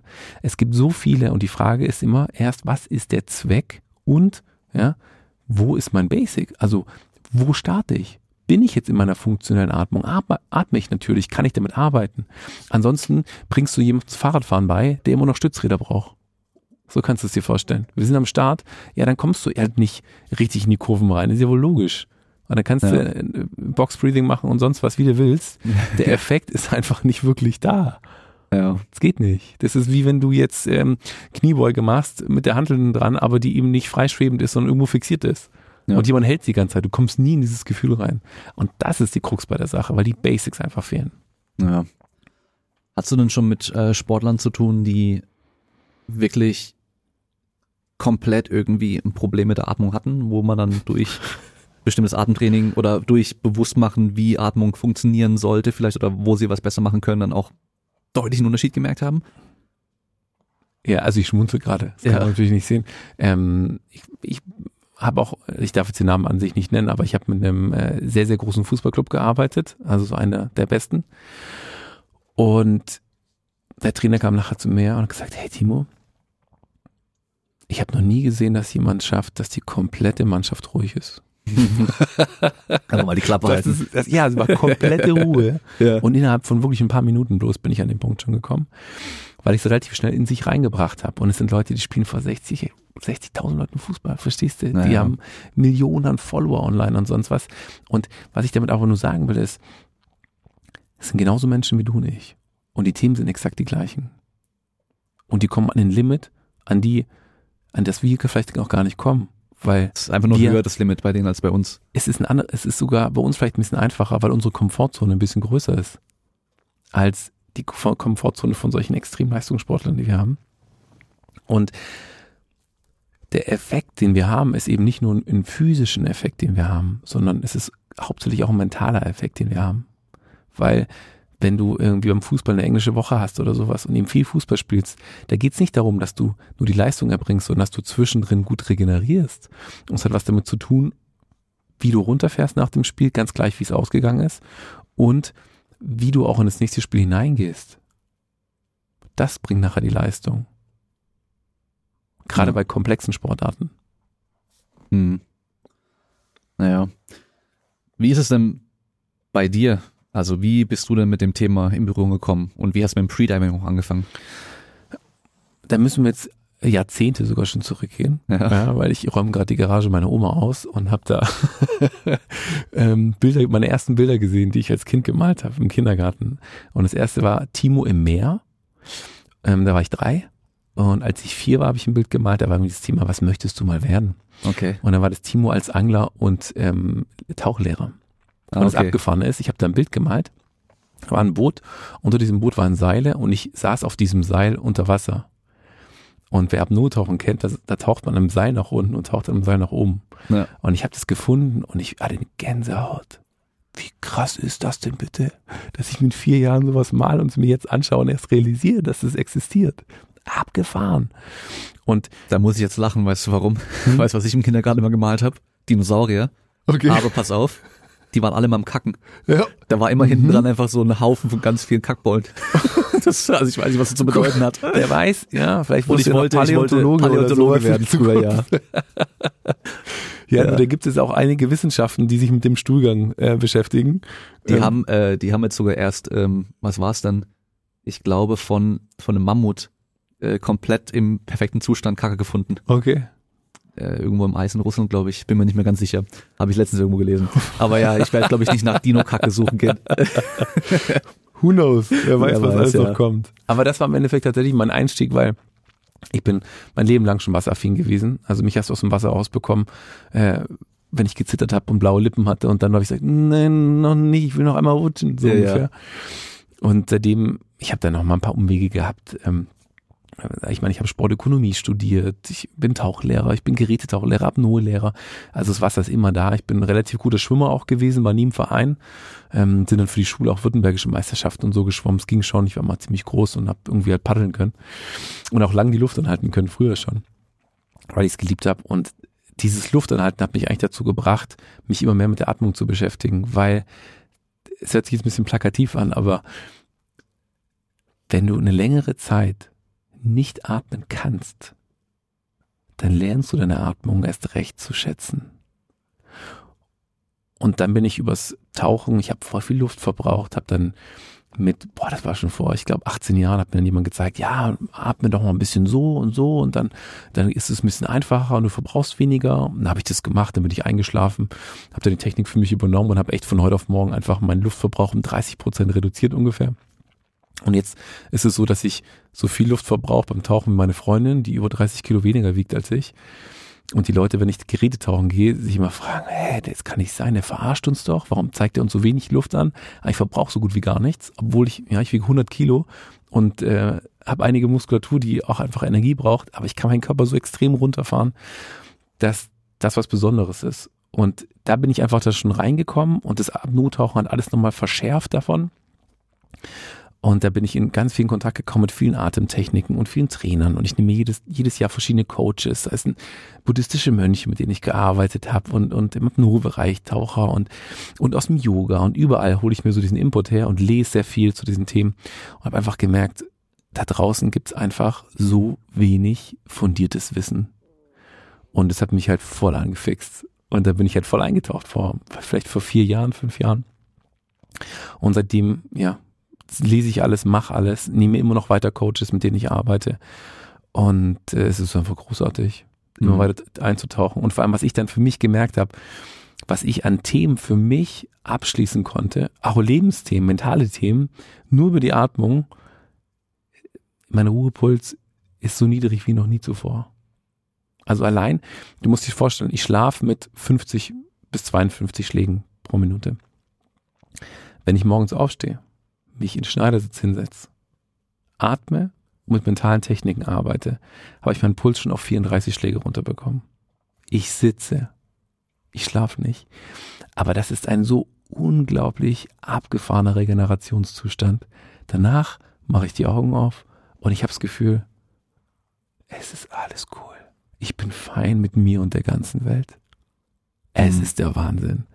Und dann kann kommen, was will, Anruf, E-Mail. Es interessiert mich nichts. Ich bin komplett bei mir. Muss ich aber dazu sagen, schaffe ich nicht jeden Morgen. Ja. äh, mit dem Freediving fängt mal, wie hast du da angefangen? Einfach so auf eigene Faust mal irgendwo runtergetaucht? das ist, glaube ich, keine gute Idee. Es ist keine gute Idee, aber genauso habe ich es gemacht. Ja, perfekt. Also, da war das noch nicht so salonfähig, da gab es noch nicht so richtig. Da war ich auch in, da war ich in wann war das? Fast vor zehn Jahren habe ich als Gerätetauchlehrer in Thailand gearbeitet, nach dem Studium. Und dann zwischendrin, ich meine, ich habe dann drei, vier Tauchungen am Tag gemacht, dann hatte ich einen Tag frei. Und das, was ich jetzt gemacht habe, da hätte man nicht machen dürfen. Und bin ab Nottauchen gegangen, aber einfach nur so schnorcheln. Und dadurch, dass ich mich ja wohlfühle, das ist kein Thema. Und bin abgetaucht und, und auf einmal bin ich gefallen. Also du kommst an den Punkt, die Umgebung, der Umgebungsdruck steigt, deine Lunge wird komprimiert und ich hatte keinen Neoprenanzug an. Und dann bin ich abgetaucht und normalerweise kommst du wieder nach oben an die Oberfläche. Und dann bin ich an einen Punkt gekommen und auf einmal bin ich gefallen und habe mir gedacht, boah, krass, ich fall. Ich fall. Scheiße, ich fall. Ja, und dann bin ich umgedreht und nach oben gepaddelt und hab, hab fast Panik gehabt, äh, weil ich mir gedacht habe, krass, da wär's nochmal 30, 40 Meter runtergegangen. Aber irgendwie war das Gefühl geil. Hab geguckt, wenn irgendwas passiert wäre, wer wäre da gewesen? Es war niemand da. Und da habe ich dann richtig, habe ich echt ein bisschen Schiss bekommen. habe dann aber gesagt, das ist cool. ich will darüber mehr wissen. Das war so mein Einstieg. Und dann habe ich auch gemerkt, ich will mich ja immer weiterbilden. Wenn ich beim Gerätetauchen mich weiterbilde, hätte ich dann technisches Tauchen und Rebreather machen müssen und so. Ganz viel Schnickschnack und Technik. Es ist gar nicht meins. Ja. Es ist, ich steige da nicht durch. Ich will physisch arbeiten. Das ist meins. Mhm. Und dann bin ich den Schritt zum Apnoe-Tauchen gegangen, habe dann noch eine Zeit gehabt, ich war früher Teamleiter bei beim großen Automobilhersteller und habe dann aber gesagt, irgendwie ich brauche eine Pause, da habe mich komplett rausgenommen und war dann für zwei Monate in Ägypten und habe dann dort meinen Apnoe-Lehrer gemacht. Okay. Und was ist so die tiefste Tiefe, die du mal erreicht hast? Die tiefste Tiefe, die ich je erreicht habe, ist eine Tiefe, die in Zahlen nicht zu messen ist. und das war über Phasen, wo ich fast vier Stunden durchgeatmet habe. Das ist die tiefste Tiefe im mentalen und physiologischen, die ich je erreicht habe. Da kann jede Zahl kackt dagegen ab. Und ähm, fürs Apnoe-Tauchen habe ich vor vier Jahren aufgehört, meine Tiefen zu messen. Also ich bin über 50 gekommen und dann habe ich halt aufhören müssen, weil dann der Boden war. An den Sets, an denen ich dann war, wo es gut geklappt hat. Äh, und die letzten drei Jahre, jetzt habe ich gar kein Tiefentraining mehr gemacht. Hm. Also es geht relativ schnell, wenn du mal anfängst, 10, 20, 30, da kommst du relativ schnell hin. Ab 30 wird es dann ein bisschen eng für die meisten. 40, da steigt schon, ich sag mal, zwei Drittel Leute steigen dann aus, weil sie da gar nicht mehr hinkommen. Und wenn du über 40 kommst, entspannt und fällst, ähm, dann sag ich mal, wenn du über 50 kommst, es gibt so eine, es gibt so ein paar Statistiken von Wettkämpfen und sag ich mal, bis zu 40, 45 sind relativ viele noch da und ab 50 knickt's ein. Mhm. Ab 50 dann tauchen nicht mehr so viele so tief. Und dann wird's relativ, relativ eng. Wie lange muss man da die Luft anhalten können, um so tief zu kommen? Kommt drauf an, wie schnell du bist. und das ist nämlich die Krux, weil es immer die Phase. Äh, Wenn du schneller machst, verbrauchst du mehr Energie. Exakt, genau. Das heißt, du musst ja. wirklich ökonomisch und effizient dich bewegen. Und das ist die, die, das Wichtige. Also das, da lernst du wirklich nur die Muskulatur anzuspannen, die du wirklich brauchst. Gibt ja verschiedene Disziplinen. Aber wenn ich zum Beispiel am Paddeln bin, dann muss ich gucken, dass ich wirklich nur die Kraft habe, minimal Torsospannung, die ich brauche, dass ich gerade bleib, aber dann eben die Beine beanspruche und hier perfekt einfach meine, meine Flossenbewegung mache, um nach oben zu kommen. Mhm. Aber so ein, ich bin relativ schnell, also so ein 45 äh, Meter Tauchgang, das bedeutet ja 45 Meter runter und wieder hoch, das sind 90 Meter, mache ich unter zwei Minuten. So, ich habe, glaube ich, habe es mal in 1,45 gemacht oder sowas. Ah, okay. Das ist aber brutal schnell. Da habe ich Speedy Gonzales gemacht. Aber ich wollte einfach mal gucken, wo ist mein Limit, wann, mache meine, wann macht meine Muskulatur zu und wann bufft's mich mal weg. Ist noch nicht passiert. Mhm. Weil so unter zwei Minuten klingt ja jetzt wieder so machbar und realistisch, auch für jemanden, der jetzt mal einfach nur probiert, wie lange er die Luft anhalten kann mhm. unter Wasser. Aber natürlich mit dem Kopf halt direkt unter der Wasseroberfläche ist schon was ganz anderes als da unten, weil der Druck und so steigt ja dann auch extrem und ich merke das halt durch meine, durch meine Nebenhöhlen und so Probleme, die ich da habe, merke ich halt, wenn ich im, im Springerbecken auf fünf Meter runtertauche, teilweise schon manchmal mit echt unangenehmem Druck im Kopf so. Mhm. Da muss natürlich dann auch irgendwie Ausgleich machen, den ganzen Kram und so. Ähm, genau. Aber weißt du, was, was ich zum Beispiel habe, immer wenn ich meinen Kiefer bewege, höre ich halt auch dieses Knarzen in meinen Ohren, mhm. weil darüber ja auch nochmal was Druck ausgeglichen wird und so weiter. Genau. Und es bei mir wahrscheinlich auch immer ein bisschen verstopft ist und so. Das ist halt so. Das ist, glaube ich, alles ein bisschen Kacke für sowas wahrscheinlich. Wir können jetzt wieder mehrere Stunden über Druckausgleich okay. sprechen. Das ist ähm, eine, eine Königsdisziplin fürs Apnoe-Tauchen, weil ja. die Tiefe ist nicht das Limit, sondern der Druckausgleich ist das ja. Limit bei den meisten Leuten. Und wenn ich keinen konstanten Druckausgleich machen kann, dann bin ich angespannt. Und wenn ich angespannt bin, blockiere ich mein Zwerchfell. Wenn ich mein Zwerchfell blockiere, dann kann die Lunge sich nicht zusammenziehen. Wenn die sich nicht zusammenziehen kann, kann ich Lungenrisse bekommen, dann kann ich Blut spucken. Das ja. ist das, was wir nicht haben wollen. Wir nennen es Squeeze. Das wollen wir nicht haben. Aber der Druckausgleich ist tatsächlich ein sehr großer limitierender Faktor. Und was du zum Beispiel sagst, wir machen aber am Tag ungefähr, ich glaube, über 2000 Mal einen Druckausgleich. Und zwar jedes Mal, wenn wir schlucken. Mhm. Also wenn du deine Spucke schluckst, deine Augen schließt und nur guckst, was bei dir im Körper passiert, dann machen deine Ohren so klack, klack, klack, klack. Ja. Und da öffnen sich, die, man nennt die eustachischen Röhren, das ist die genau, Verbindung ja. vom Ohr eigentlich zu den Nasennebenhöhlen, kannst du dir vorstellen. Und die gehen dann ganz leicht auf. Und es ist auch eine Reinigungsfunktion.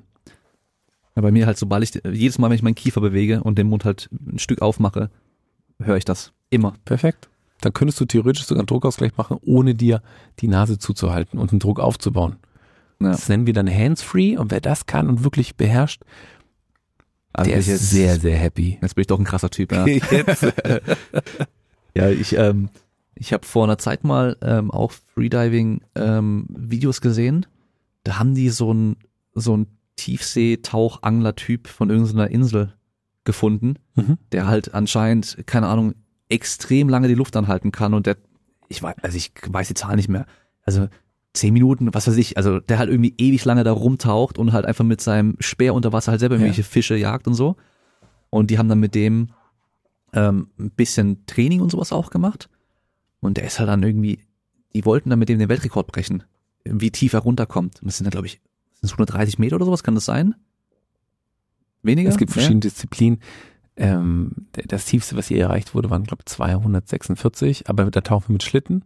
Und der Kollege, der hochgekommen ist, hat ein paar Schlaganfälle, dem geht's nicht mehr so gut. Ja, Ähm, aber an sich, wenn du mit einer Monoflosse tauchst, also wie so eine, äh, wie so eine Mermaid, kannst du es dir vorstellen, dann Ja. liegt er ungefähr bei über 130. ich glaube, dann Aber war das das. Ich bin mir nicht ganz sicher. noch tiefer. Also Ja. der Weltrekordhalter, der hat sich selbst so einen kleinen Puffer noch gelassen, den er kann. Ja, okay. Aber er wartet immer bloß, wer gerade nachzieht, ob er einen neuen Weltrekord aufstellen muss Ja. oder nicht. Auf jeden Fall haben sie das halt dann gezeigt. Also es war bei dem ja wirklich dann im Endeffekt ohne spezielles Training, weil er halt einfach nur dadurch, dass er halt sonst immer rumtaucht, um halt Fische zu jagen, ähm, halt immer rumtaucht und lange anhalten kann. Und ich glaube ja, ähm, die Leute von dieser Insel sind ja bekannt auch dafür, dass auch diese, ähm, äh, wie nennt man das, ähm, die Perlentaucher. Gibt's doch da, oder? Wo Ja, auch die Kinder so irgendwie minutenlang unter Wasser bleiben oder da- nach Perlen tauchen gibt und so ein paar coole Studien zu und zwar, ähm, es gibt mehrere Faktoren, die das beeinflussen, dass du länger die Luft anhalten kannst. Ähm, gibt es eine, eine Professorin, Erika Schagatter heißt die, aus Schweden, die hat auch da, wo ich viel trainiere, auch viele Untersuchungen dazu gemacht. Und zwar sind es drei Faktoren. Faktor Nummer eins ist die, dein Lungenvolumen. Also klar, je mehr Luft du aufnehmen kannst und Lungen drin Mhm. halten kannst, desto länger kannst du die Luft anhalten. Faktor zwei ist deine Muskulatur, weil je mehr Muskulatur du hast, desto mehr Grundumsatz hast du, ist auch klar. Und ein dritter Punkt, und der wird ganz oft vernachlässigt, und zwar nennt er sich im Englischen der Spleen-Effekt. Ähm, wir haben eine Milz und in unserer Milz, kannst du es dir so vorstellen, haben wir so ein Sauerstoff-Backup. Es läuft über rote Blutkörperchen, die Sauerstoff binden. Und das ist das Grundprinzip, warum beispielsweise auch andere Säugetiere extrem lang unter Wasser sein können. Mhm. Und der dritte Punkt ist, je größer die Milz ist, desto länger können die Leute die Luft anhalten. Weil, wenn wir unter anderem ähm, tief tauchen beispielsweise, die Luft anhalten, unser Körper weiß, was da passiert, gibt es einen Tauchreflex, der reinkickt. Und unter anderem gibt es einen gewissen Punkt, wo diese, diese Milz sich wie kontrahiert und dann sauerstoffreiches Blut ins System schießt. Und somit haben wir einfach mehr. Das ist wie so ein zweiter Tank, kannst Ja, du dir okay. vorstellen, den du im Endeffekt hast. Und abhängig davon, abhängig von der, unter anderem der Größe der Milz, desto länger hast du die Möglichkeit, die Luft anzuhalten. Mhm. Also es Ja. sind mehrere Faktoren. Zum Beispiel, ich habe mal ein Interview gemacht mit einem äh, Ur- Weltrekordhalter, ich weiß gar nicht, ob es noch der aktuelle ist. Ähm, Aleix Segura Ventrell heißt der, das ist ein, äh, ein, ein Taucher aus Barcelona, super cooler Typ. Ich glaube, zwölf Minuten hat er gemacht, Luft anhalten. Krass. Und das ist der absolute Weltrekord in dem Bereich. Also zweistellig, alles so zwischen, sag ich mal, elf bis zwölf Minuten, ab zehn Minuten ist schon, also da kannst du an einer Hand abzählen, wer das überhaupt mal geschafft hat. Ich glaube, David Blaine hat doch auch zehn Minuten gemacht. Ja, da muss man immer unterscheiden. David Blaine hat es auch gemacht, der ist auch in die Richtung geguckt. War halt in so einem Tank, oder? Genau, und da ist ja auch oftmals so, dass die Leute sagen, hey, ich habe jetzt irgendwo ein Video gesehen, da kann jemand 22 Minuten. Das sind zwei verschiedene Welten. Okay. Das eine heißt, ich mache das mit Luft. In unserer Luft, die wir ein- und ausatmen, sind 21 Prozent Sauerstoff. Okay, ich atme ein, halte die Luft an, 10, 11 Minuten, Weltrekord, geil. Das, was du sonst online siehst, diese Extremisierung, Guinness World Record, ist nichts anderes, als dass sie puren Sauerstoff einatmen. Das heißt, statt 21 Prozent ist die Lunge mit 100 Prozent Sauerstoff gefüllt. Okay, also 80 Prozent mehr Sauerstoff. Mhm. Und dann ist natürlich auch möglich, länger die Luft anzuhalten, ist ja klar, oder? Also Ja. kannst du dich einfach vergleichen mit, mit 20 Liter am Tank oder anderer mit 100 Liter am Tank und dann Ja. sagen, boah krass, der hat eine längere Reichweite. Mhm. Das ist der riesige Unterschied. Aber der größte und wichtigste Faktor ist die mentale Kapazität. Und zwar, je entspannter du körperlich bist, desto weniger Sauerstoff verbrauchst du und desto länger kannst du die Luft anhalten. Ja, da ist der David Blaine auf jeden Fall entspannt. Das ist so trantütig, wie der mal redet und, und so ist. Der ist Entspannung pur. Der hat aber auch sehr lange Ja. dafür trainiert. Ja, auf jeden Fall. Also man, man muss ja auch sagen, ähm, das, ich meine, das war ja selbst Houdini und so, der hat ja auch dann unter Wasser dann Fesseln aufgemacht und so ein Zeugs. Also das ist ja schon auch bei diesen Magiern immer schon auch so ein Thema oder, oder Zauberkünstlern, wie man es nennen mag. Und äh, auch das, was David Blaine gemacht hat, auch mit irgendwelche äh, Stäbe durch die Haut drücken und durch den Arm und sowas, ist ja, ist ja alles echt. Das ist ja auch im Endeffekt, der guckt ja einfach nur, welche Techniken gibt's da, wo ich dann mit diesem Schmerz umgehen kann und äh, wie ich das irgendwie ähm, äh, relativ sicher machen kann und mit dem Tauchen und sowas ist ja genau das Gleiche. Das hat er auch im Endeffekt dann auch ewig trainiert dafür und halt auch bestimmte Atemtechniken gemacht, um halt dann irgendwie länger einfach unten bleiben zu können. Ähm, aber nochmal zurück zu diesem Video von diesem Typen, von diesem, von diesem Angler da, weißt du. Ähm, der hat die Tiefe damals erreicht, die nötig war. Aber ein Kriterium, damit es ein Rekord ist, war halt, dass die alleine wieder hochkommen und dann irgendwie danach eine, eine Minute oder sowas bei Bewusstsein bleiben mindestens. 20 Sekunden. Oder irgendwie sowas, genau. Weil dann hast du es, also du darfst nicht wegkippen. Genau, und bei Mhm. dem war es halt ja auch dann so, da ist dann halt auch weggekippt und ähm, es sah auch schon heftig aus, weil er halt dann so äh, wie so einen ähm, epileptischen Anfall bekommen hat irgendwie, der lag dann im Blackout. Wasser und die haben dann halt Genau. halten müssen und so. Mhm. Das ist schon übel. Und äh, mir fällt gerade ein, was wir im Schwimmbad früher aus Spaß manchmal gemacht haben, was aber eigentlich gar nicht Spaß ist, ist, wir sind äh, auch im, im Schwimmbad einfach runtergetaucht und da hast du ja immer eben diesen, äh, diesen kleinen Block an der Seite, wo du halt draufstehen kannst dann. Und einfach unten dran festgehalten Mhm. und so getan, als wärst du fest und könntest nicht wegkommen. Und dann einfach so lange unten bleiben, wie es halt geht. Und dann merkst du auf einmal, wie schnell so ein Panikzustand kommt, Hm. obwohl du selber einfach loslassen kannst. Aber wir haben einfach nur gemacht, wir bleiben einfach ein bisschen länger, als es angenehm wäre unter Wasser. Und äh, das ist krass, wie schnell dann so ein Panikzustand bei dir einfach aufkommt, obwohl du selber noch die Kontrolle drüber hast. Total bescheuert eigentlich, weil du weißt, Ja. du kannst einfach loslassen. Aber trotzdem kurz diesen Zustand erfahren, so ich bin unter Wasser und ich komme nicht mehr raus. Mhm. Und das ist schon heftig. Und wir haben dann auch teilweise das extra gemacht mit Ausatmen, bevor wir runter sind. Also das geht ja auch. Du kannst ja ausatmen. Ja. So viel ausatmen, wie es geht. Dann unter Wasser gehen und gucken, wie lange du noch anhalten kannst. Mhm. Also im Endeffekt sind es ja zwei Faktoren, von Ja. denen du sprichst. Einmal das, was in deinem Kopf passiert, dieses, boah krass, ich muss eigentlich hoch. Ey, warum, warum gehe ich nicht hoch? Und die körperlichen Reaktionen. Mhm. Und das ist, also die meisten Leute sagen, ja, Atemreiz oder ich krieg nicht genug Sauerstoff, was Quatsch ist, weil der Körper hat immer genug Sauerstoff und ähm, bevor die Lichter ausgehen, ist ein ganz, ganz langer Zeitraum und da passiert ganz, ganz viel davor. Okay? Und das, was du beschreibst, sind zwei Sachen. Einmal meine mentale Kapazität, wie kann ich damit wirklich umgehen? Kann ich mich entspannen oder bin ich angespannt? Meistens sind die Kids auch angespannt, ja, und dann halten sie Luft an und sie kämpfen und ja, gibt es einen schönen Spruch, what you resist persists. Und wenn wir in solchen Momenten eben das machen, was wir im Kampfsport machen, im normalen Sport uns wegbuffen wollen, dann ist es eigentlich so, dass es uns wegbufft, weil wir einfach zu lange den Körper anspannen und so viel, viel zu viel unsere Ressource, dem Sauerstoff dann verbrauchen. Der zweite Bereich ist unsere CO2-Toleranz, weil wenn ich lange die Luft anhalte, baut mein Körper über, äh, über die Aufnahme von Sauerstoff und die Energiegewinnung CO2 auf. Also es ist ein, es hört sich immer nett an, Abfallstoff, es ist gar kein Abfallstoff, es ist super wichtig für unseren Körper, aber das wird produziert und das atmen wir dann ab. Und je höher dieses CO2-Level steigt bei uns im Körper, desto eher sagt mein Körper, ey Kollege Körper, äh, da ist zu viel CO2 im Körper, äh, Mhm. taugt mir nicht, atme mal aus. Nichts anderes. Ist Nichts es in anderes. dem Fall auch besser, dann wirklich das auch rauszulassen? Unter Wasser nicht. Unter Wasser nicht. Nein, ich sage immer nie unter Wasser ausatmen, nur an der Oberfläche. Okay. Also es hat nichts damit zu tun. Das Problem ist bei den meisten Leuten, die denken, ah, dann atme ich mal unter Wasser aus und dann sind sie am Tauchen und dann ist aber so, dass sie Luft aus ihrer Lunge abgeben und somit noch eher anfangen zu fallen. Das heißt, wenn sie jetzt nach oben tauchen wollen und davor schon abgeatmet haben, haben sie einen größeren Aufwand und brauchen mehr Energie, um wieder nach oben zu paddeln.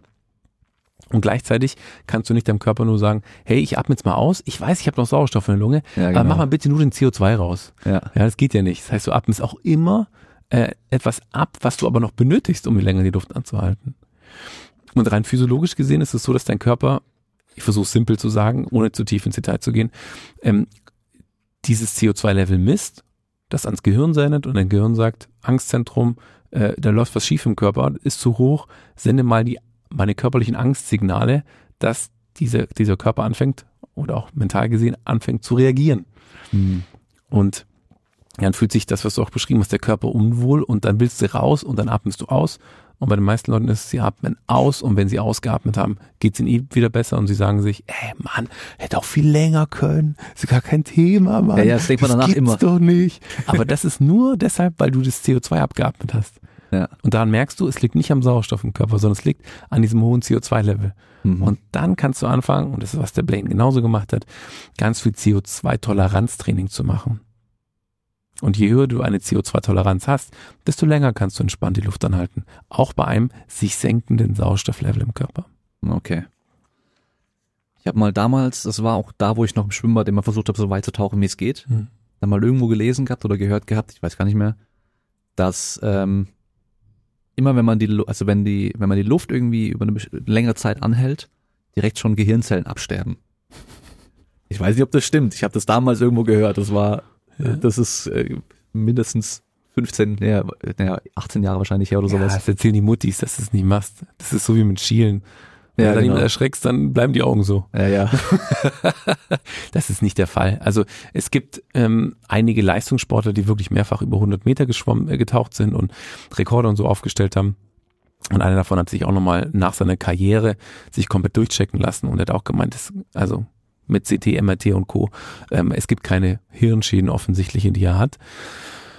Ähm, daran liegt es nicht, aber rein physiologisch gesehen ist natürlich für deinen Körper nicht gut, wenn du dich bis zu einem Blackout, was du zum Beispiel vorhin beschrieben hattest, dich so weghaust, dann kann es natürlich schon sein, dass dein Körper ein paar Schäden abbekommt. Naja. Ja, da gibt's viele, das ist ganz viel populärwissenschaftliches Gedöns, wo die Leute sagen, ja, der hat es so oft gemacht und jetzt hat er ein Problem mit seinem Kurzzeitgedächtnis und so und es liegt nur daran, weißt du, wie es ist, du kannst es nicht an einer Sache festmachen, woran es jetzt wirklich Hätte liegt. auch so haben können, das weiß man ja, nicht. Ja, keine Ahnung, vielleicht hat er einen super ungesunden Lebensstil sowieso gehabt oder ist man gegen eine Mauer gerannt, who knows, weiß die alles nicht, gell? muss es nicht auch mal auf Nothauung gelegen haben.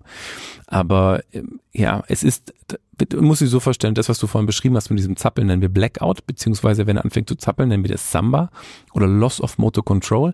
Die Muskulatur wird mit Sauerstoff unterversorgt und ich habe keinen Zugriff mehr drauf und mit einem Zappeln.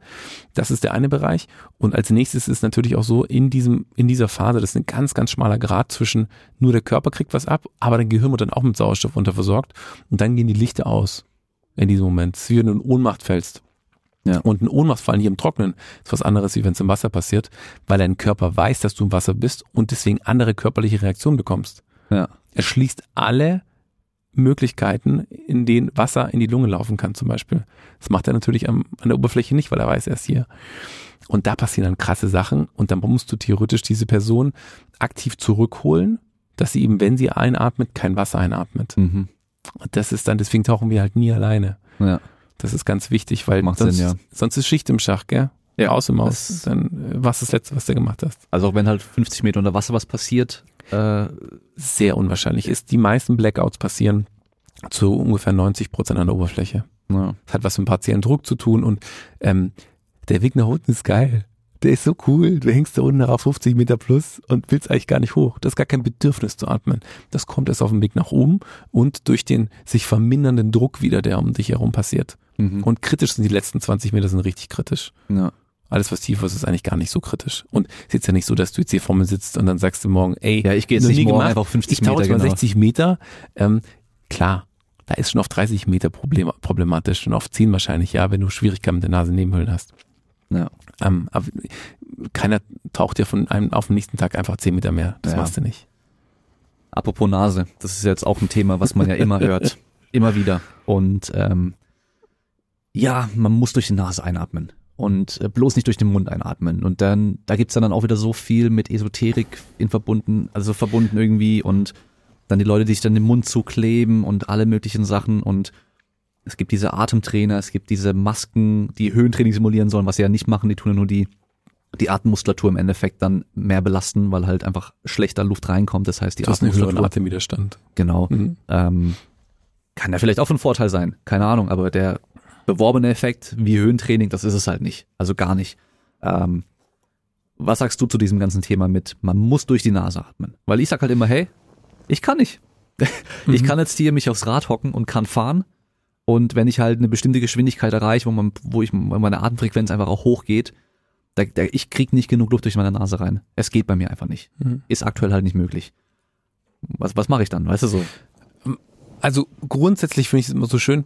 Es gibt da draußen so viele Sachen, wenn es was mit Atmung zu tun hat, was so ein, ich sag mal, esoterischen Klatsch hat.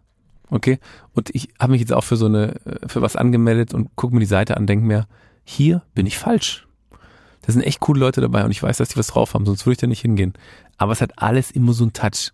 Ist irgendwie bunt und irgendwie mit Blümchen und irgendwie mit Da ist bei mir halt immer gleich vorbei schon, weißt du so. bei mir aber auch der Fall. Also die Leute, die zu mir kommen, sind ja unter anderem Wim Hof Instruktoren, die mehr wissen wollen, ja, oder einfach auch Leute, die wirklich was Fundiertes haben wollen. Deswegen sind sie bei mir. Bei mir sind jetzt keine Esotanten, die da am Start sind. Das ist nicht der Fall. Oder wirklich auch Yogalehrer, die, die arbeiten. Und man muss hier ganz klar differenzieren zwischen ähm, was bringt mir die Nasenatmung? Bin ich überhaupt bereit, durch die Nase zu atmen? Bei deinem zum Beispiel, das ist ein viel zu großer Sprung. Du kannst nicht von, ich kann nicht durch die Nase atmen, sagen, ich hocke mich jetzt auf dem Home Trainer und ähm, gib Vollgas und atme durch die Nase. Wird nicht funktionieren. Okay, das ist schon viel zu weit. Auch da gibt es scheibchenweise Schritte, die wir gehen können. Es gibt im Endeffekt drei Gase, mit denen wir bei der Atmung grundsätzlich arbeiten. Wir sprechen meistens nur vom Sauerstoff, auch wie wichtig der ist. Der ist, wäre für unseren Körper gar nicht wichtig, wenn er nämlich nicht zwei weitere Gase noch hätte, die für unseren Körper extrem wichtig sind. Und zwar einmal CO2, Kohlenstoffdioxid und der dritte Bereich nennt sich Nitridoxid oder auch Stickstoffmonoxid. Und ich nenne es gerne das ähm, magische Dreieck, so weißt du vom VfB von früher, ähm, das magische Dreieck der Atmung. Hm? Und das sind diese drei Atemgase, die einfach super wichtig sind und die wir in einem gewissen Verhältnis, in einem optimalen Verhältnis für uns nutzen sollten. Hm? Der wichtige Punkt hierbei ist, dass wir an dieses Stickstoffmonoxid hauptsächlich über unsere Nasenatmung rankommen. Es wird im Endothel produziert, das eigentlich überall bei uns im Körper auch stattfindet. Aber ähm, primär, warum die meisten Leute sagen, mach die Nasenatmung, ist deshalb, weil du über die Einatmung über die Nase dieses Stickstoffmonoxid aufnimmst. Es wird auch dort produziert, sag ich mal, Nasennebenhöhlen beziehungsweise am Naseneingang auch produziert und das weitet deine Bronchien unterstützt im Endeffekt damit auch die Sauerstoffaufnahme, um es verkürzt zu sagen. Und jetzt kommst du und sagst, ja, ist cool, Timo, finde ich super, aber hey, es kommt nicht rein. Ja? ja. Und bei vielen Leuten ist es aber auch so, dass sie Schwierigkeiten haben, durch die Nase zu atmen, um diesen, diesen Bereich überhaupt nutzen zu können weil die Nase so zu ist. Jetzt ist es ein bisschen Teufelskreis. Ja, die Nase ist zu, ich atme also durch den Mund und ich atme nicht durch die Nase, deswegen bleibt die Nase weiterhin zu, verstopft sich, ich kriege vielleicht Entzündungen davon. Und dann sind die ersten Schritte erstmal zu gucken, langsam durch die Nase einzuatmen und dann vielleicht versuchen, durch den Mund auszuatmen, weil es einfach sonst zu schwer ist am Anfang. Und so sich langsam ranzutasten, bis man dann vielleicht an dem Punkt ist und merkt, wow, ich atme zwei, drei Minuten durch die Nase so, Mund, Nase ein, Mund aus und auf einmal wird die Nase ein bisschen freier cool, und jetzt versuche ich nur noch durch die Nase ein- auszuatmen. Bei einer sehr niedrigen Frequenz ist es ein bisschen anstrengend am Anfang, aber auch nach zwei, drei Minuten wird es deutlich einfacher, dann ist es gar kein großes Thema mehr dabei. Und sich so ranzutasten und nicht gleich zu sagen, oh, ich mache jetzt gleich mein Workout damit. Das ist ein bisschen zu viel. Also ich mache jetzt seit über drei Jahren meine Workouts nur mit der Nasenatmung und zwar bis ich umkippe. Also all out, wirklich. Und es ist unglaublich. Ich schaffe das, ohne Probleme. Ich kann genug einatmen, ich kann genug ausatmen. Hat aber, und da kommen wir zu, zum Anfang des Podcasts auch dazu, viel damit zu tun, dass ich alle Bereiche für mich ansteuern kann und damit immer spiele und dass ich mir auch die Zeit gebe, ähm, Phasen zu haben, die super anstrengend waren am Anfang, wo eben mein CO2-Level stark nach oben gegangen ist, aber was gleichzeitig bedeutet, hohes CO2-Level, bessere Sauerstoffeffizienz, weil mein Körper durch den Bohreffekt besser Sauerstoff aufnehmen kann und ich die ausgehalten habe und natürlich über das Apnoe-Tauchen auch die Möglichkeit habe, dieses Gefühl ganz gut einordnen zu können und zu sagen, ich fühle mich jetzt zwar kacke, aber ich weiß, es wird gleich besser. Mhm. Und das ist eben das, weil ich atme ja weiter. Und vor allem, ich kann meine Leistung viel konstanter aufrechterhalten. Viele Leute haben dann so einen Knick noch mit drin oder im Intervalltraining knicken dann ein. Und es ist, liegt viel an der Mundatmung, weil wir eben zu schnell zu viel atmen, aber nicht tief genug atmen. Ja. Und dann haben wir den komplett anderen Effekt, und zwar eine Hyperventilation oftmals. Beim MMA siehst du das dann oft, wenn dann, äh, weil normalerweise sollte der Mund zubleiben, wegen dem Mundschutz auch. Und dann siehst du halt, wenn der Mund dann irgendwann aufhängt und die nur durch den Mund atmen, er ist müde. Genau. So, und das ist auch, was die Kommentatoren auch immer gleich sagen, so, oh, der, der ist jetzt müde, da geht, der atmet nur noch durch den Mund.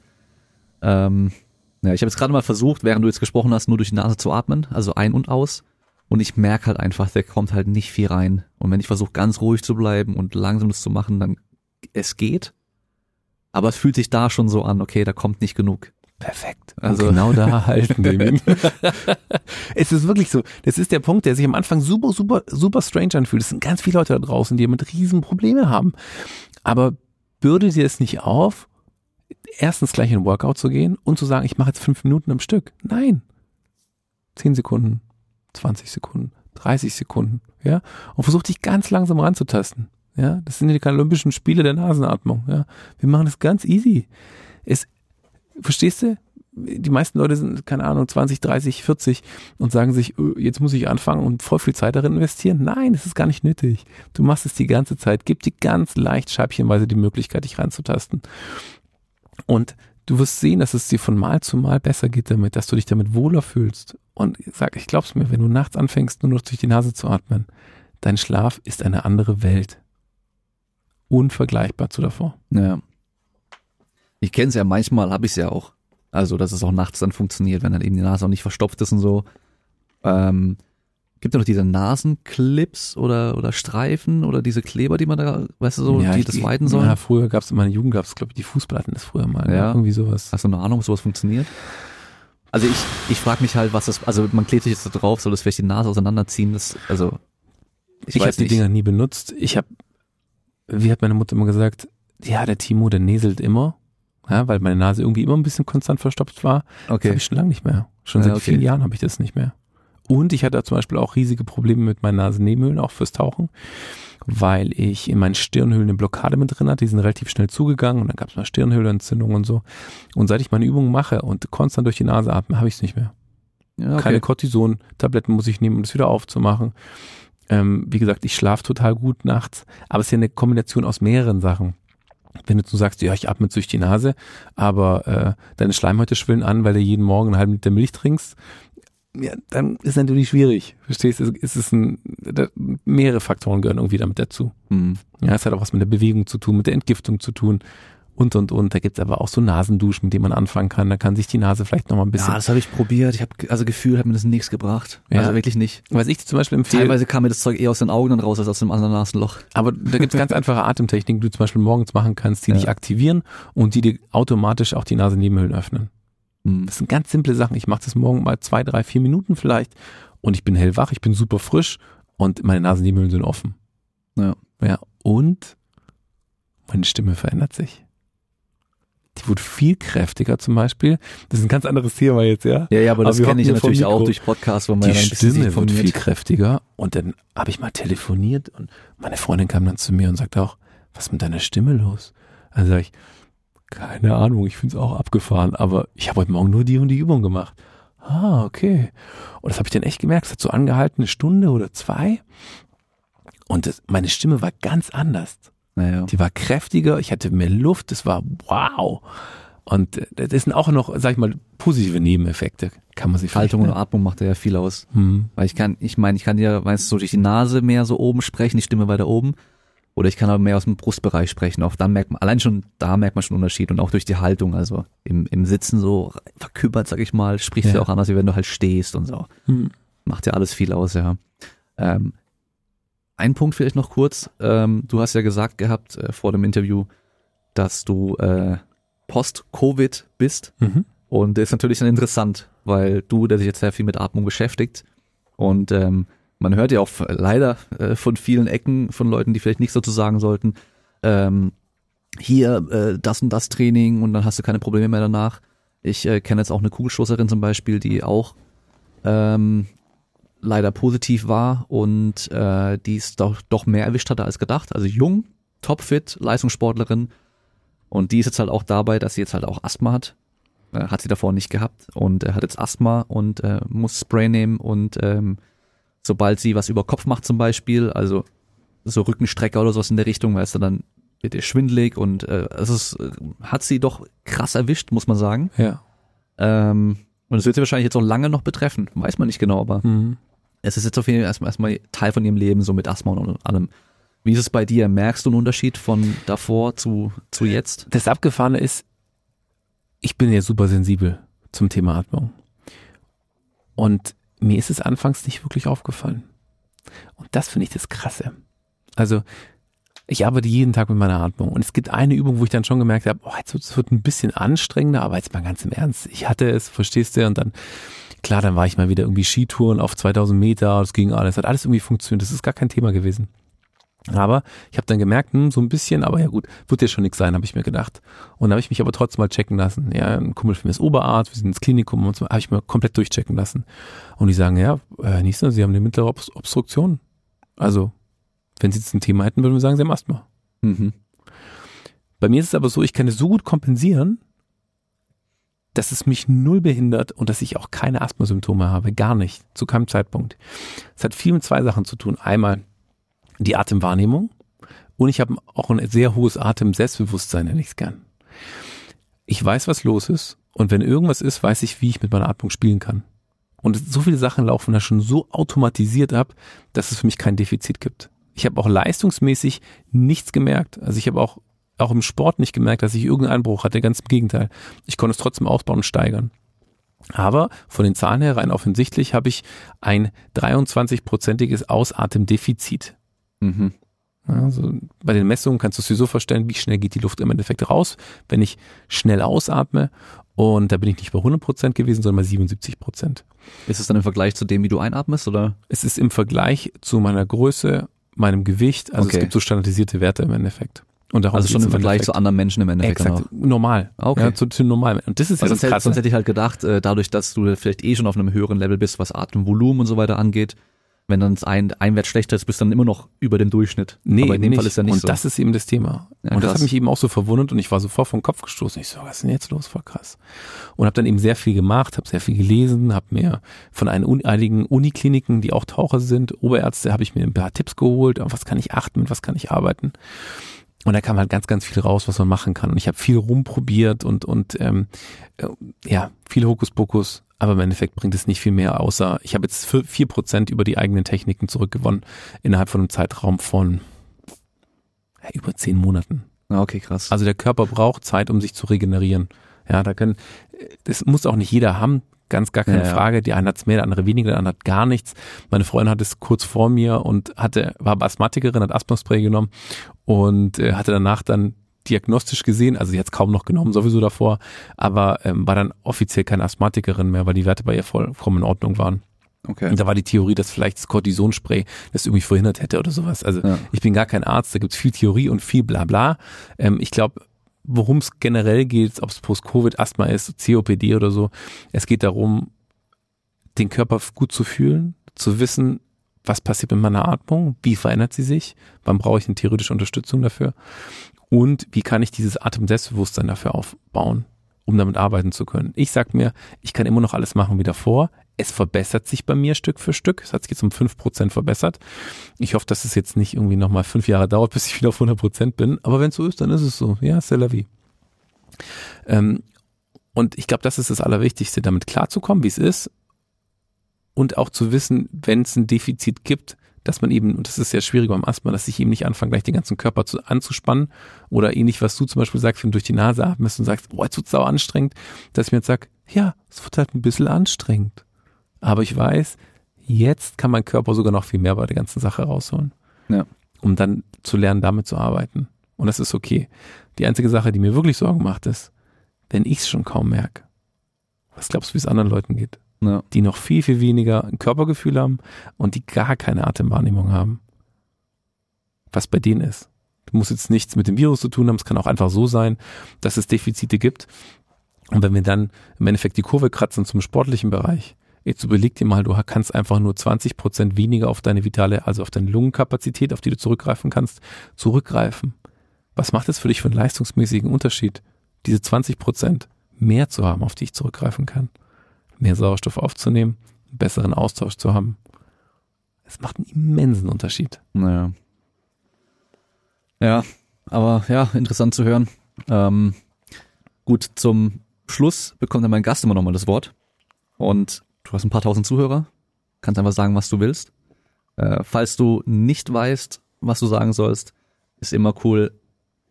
Stell dir vor, du stehst vor dir als kleiner Junge vielleicht, der gerade im Kindergarten sein Ding gemalt hat oder vielleicht äh, vor deinen ersten Freediving-Tauchgängen.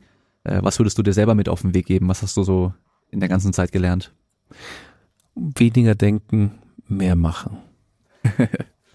das ist generell immer gut. Also das wäre, wenn ich jetzt dieses Bild habe, wenn ich zu mir selber sprechen würde, es ist einfach, wir werden, glaube ich, von unserer Umgebung einfach viel zu sehr beschallt von Dingen, die sein müssen und wie man aussehen muss, was man, was man nicht alles machen muss und sei es über Social Media oder für uns früher Fernsehen, das bringt die meisten Menschen an den Punkt, dass sie überfordert sind und eben nicht mehr machen. Und das ist einfach für mich das Wichtigste. Weniger sich das Zeug angucken, was andere machen, sondern eher nach dem eigenen Herzen gehen und sagen, darauf habe ich Bock. Aufhören zu denken und einfach machen. Und alles andere, was wir vielleicht erreichen wollen, das ergibt sich meist von alleine. Wenn ja. wir das machen, was wir am liebsten machen. Aber an alle, die jetzt zuhören, das heißt nicht einfach morgen rausgehen und 50 Meter tief tauchen. Also nein, nein, bloß nicht, einfach machen. Außer die, die es natürlich eh schon können, die wissen, was ja. ich meine. Die haben da sowieso Bock drauf. Ja, genau. Ja, cool. Dann ähm, danke ich dir erstmal für deine Zeit. Jetzt ähm, hatten wir auch endlich mal was über Atmung im Podcast. Ähm, ich habe mich da vorher mal einfach gesträubt vor dem Thema, weil ich einfach das Gefühl hatte, da ist viel zu viel Bullshit einfach unterwegs. Und jeder kommt mit ähm, irgendeinem Atemding und äh, man muss es alles immer weil es ja immer auch irgendwie so, ich sag mal, wie so Schulen oder so, und da muss, man muss es genauso machen, wie die es immer sagen, weißt du? Ähm, obwohl er eigentlich da so diese, äh, dieses Konzept von Bruce Lee, weißt du, nimm raus, dass dir was bringt und äh, lass das andere einfach weg, so im Endeffekt. Äh, ja, also wenn, wenn dir irgendwie, auch von Wim Hof von mir aus, ja, also mich haben da Leute auch schon oft gefragt, was ich davon halte und sowas. Wenn es dir halt Spaß macht, kalte Duschen, dann mach halt. Ja, ich mach's nicht. Aber wenn es dir halt Spaß macht oder du denkst, es bringt dir was, dann mach halt. Ähm, solange man nicht irgendwie das Zeug messen kann oder man auch wirklich nachprüft, ob es wirklich dann auch was bringt und so weiter, werde ich nicht einfach pauschal sagen, ja, mach das, weil das ist gut oder das bringt was, sondern wenn es dir halt gefällt, dann mach. Ich mach's nicht. Ähm, wenn dir irgendwie aus vom Yoga irgendwie eine Atemtechnik oder von den irgendwelchen buddhistischen Mönchen oder sowas dir gefühlt was bringt, dann mach das auch. Vieles davon ist halt einfach so teilweise Tradition, teilweise einfach, äh, ich nenne es mal Voodoo, keine Ahnung. Ähm, weißt du, solange man halt sich dann nicht irgendwie physiologisch anschaut, was passiert da, oder auch das irgendwie selbst nur physiologisch erklären kann, warum passiert denn da irgendwas, was die da vielleicht behaupten, bin ich halt immer skeptisch. Ja, und das heißt, da finde ich es halt mal gut, wenn man sich das auch physiologisch mal anguckt, äh, dann einfach auch weiß, okay, wenn ich zum Beispiel so atme, was passiert mit der Sauerstoffsättigung? Was passiert, wenn ich so atme? Was passiert mit vielleicht meinem Bewusstsein, wenn ich so und so atme. Ja, da gibt's ja, es gibt ja theoretisch für alles Erklärung. Aber man muss halt gucken, gibt's da schon Erklärung dafür oder gibt's da halt noch gar nichts. Und wenn es halt noch nichts gibt, bin ich halt immer vorsichtig. Naja. Aber gut, dann, alle Zuhörer, wir hören uns wieder beim nächsten Mal und bis dahin bleibt stark. Ciao. Servus, ciao.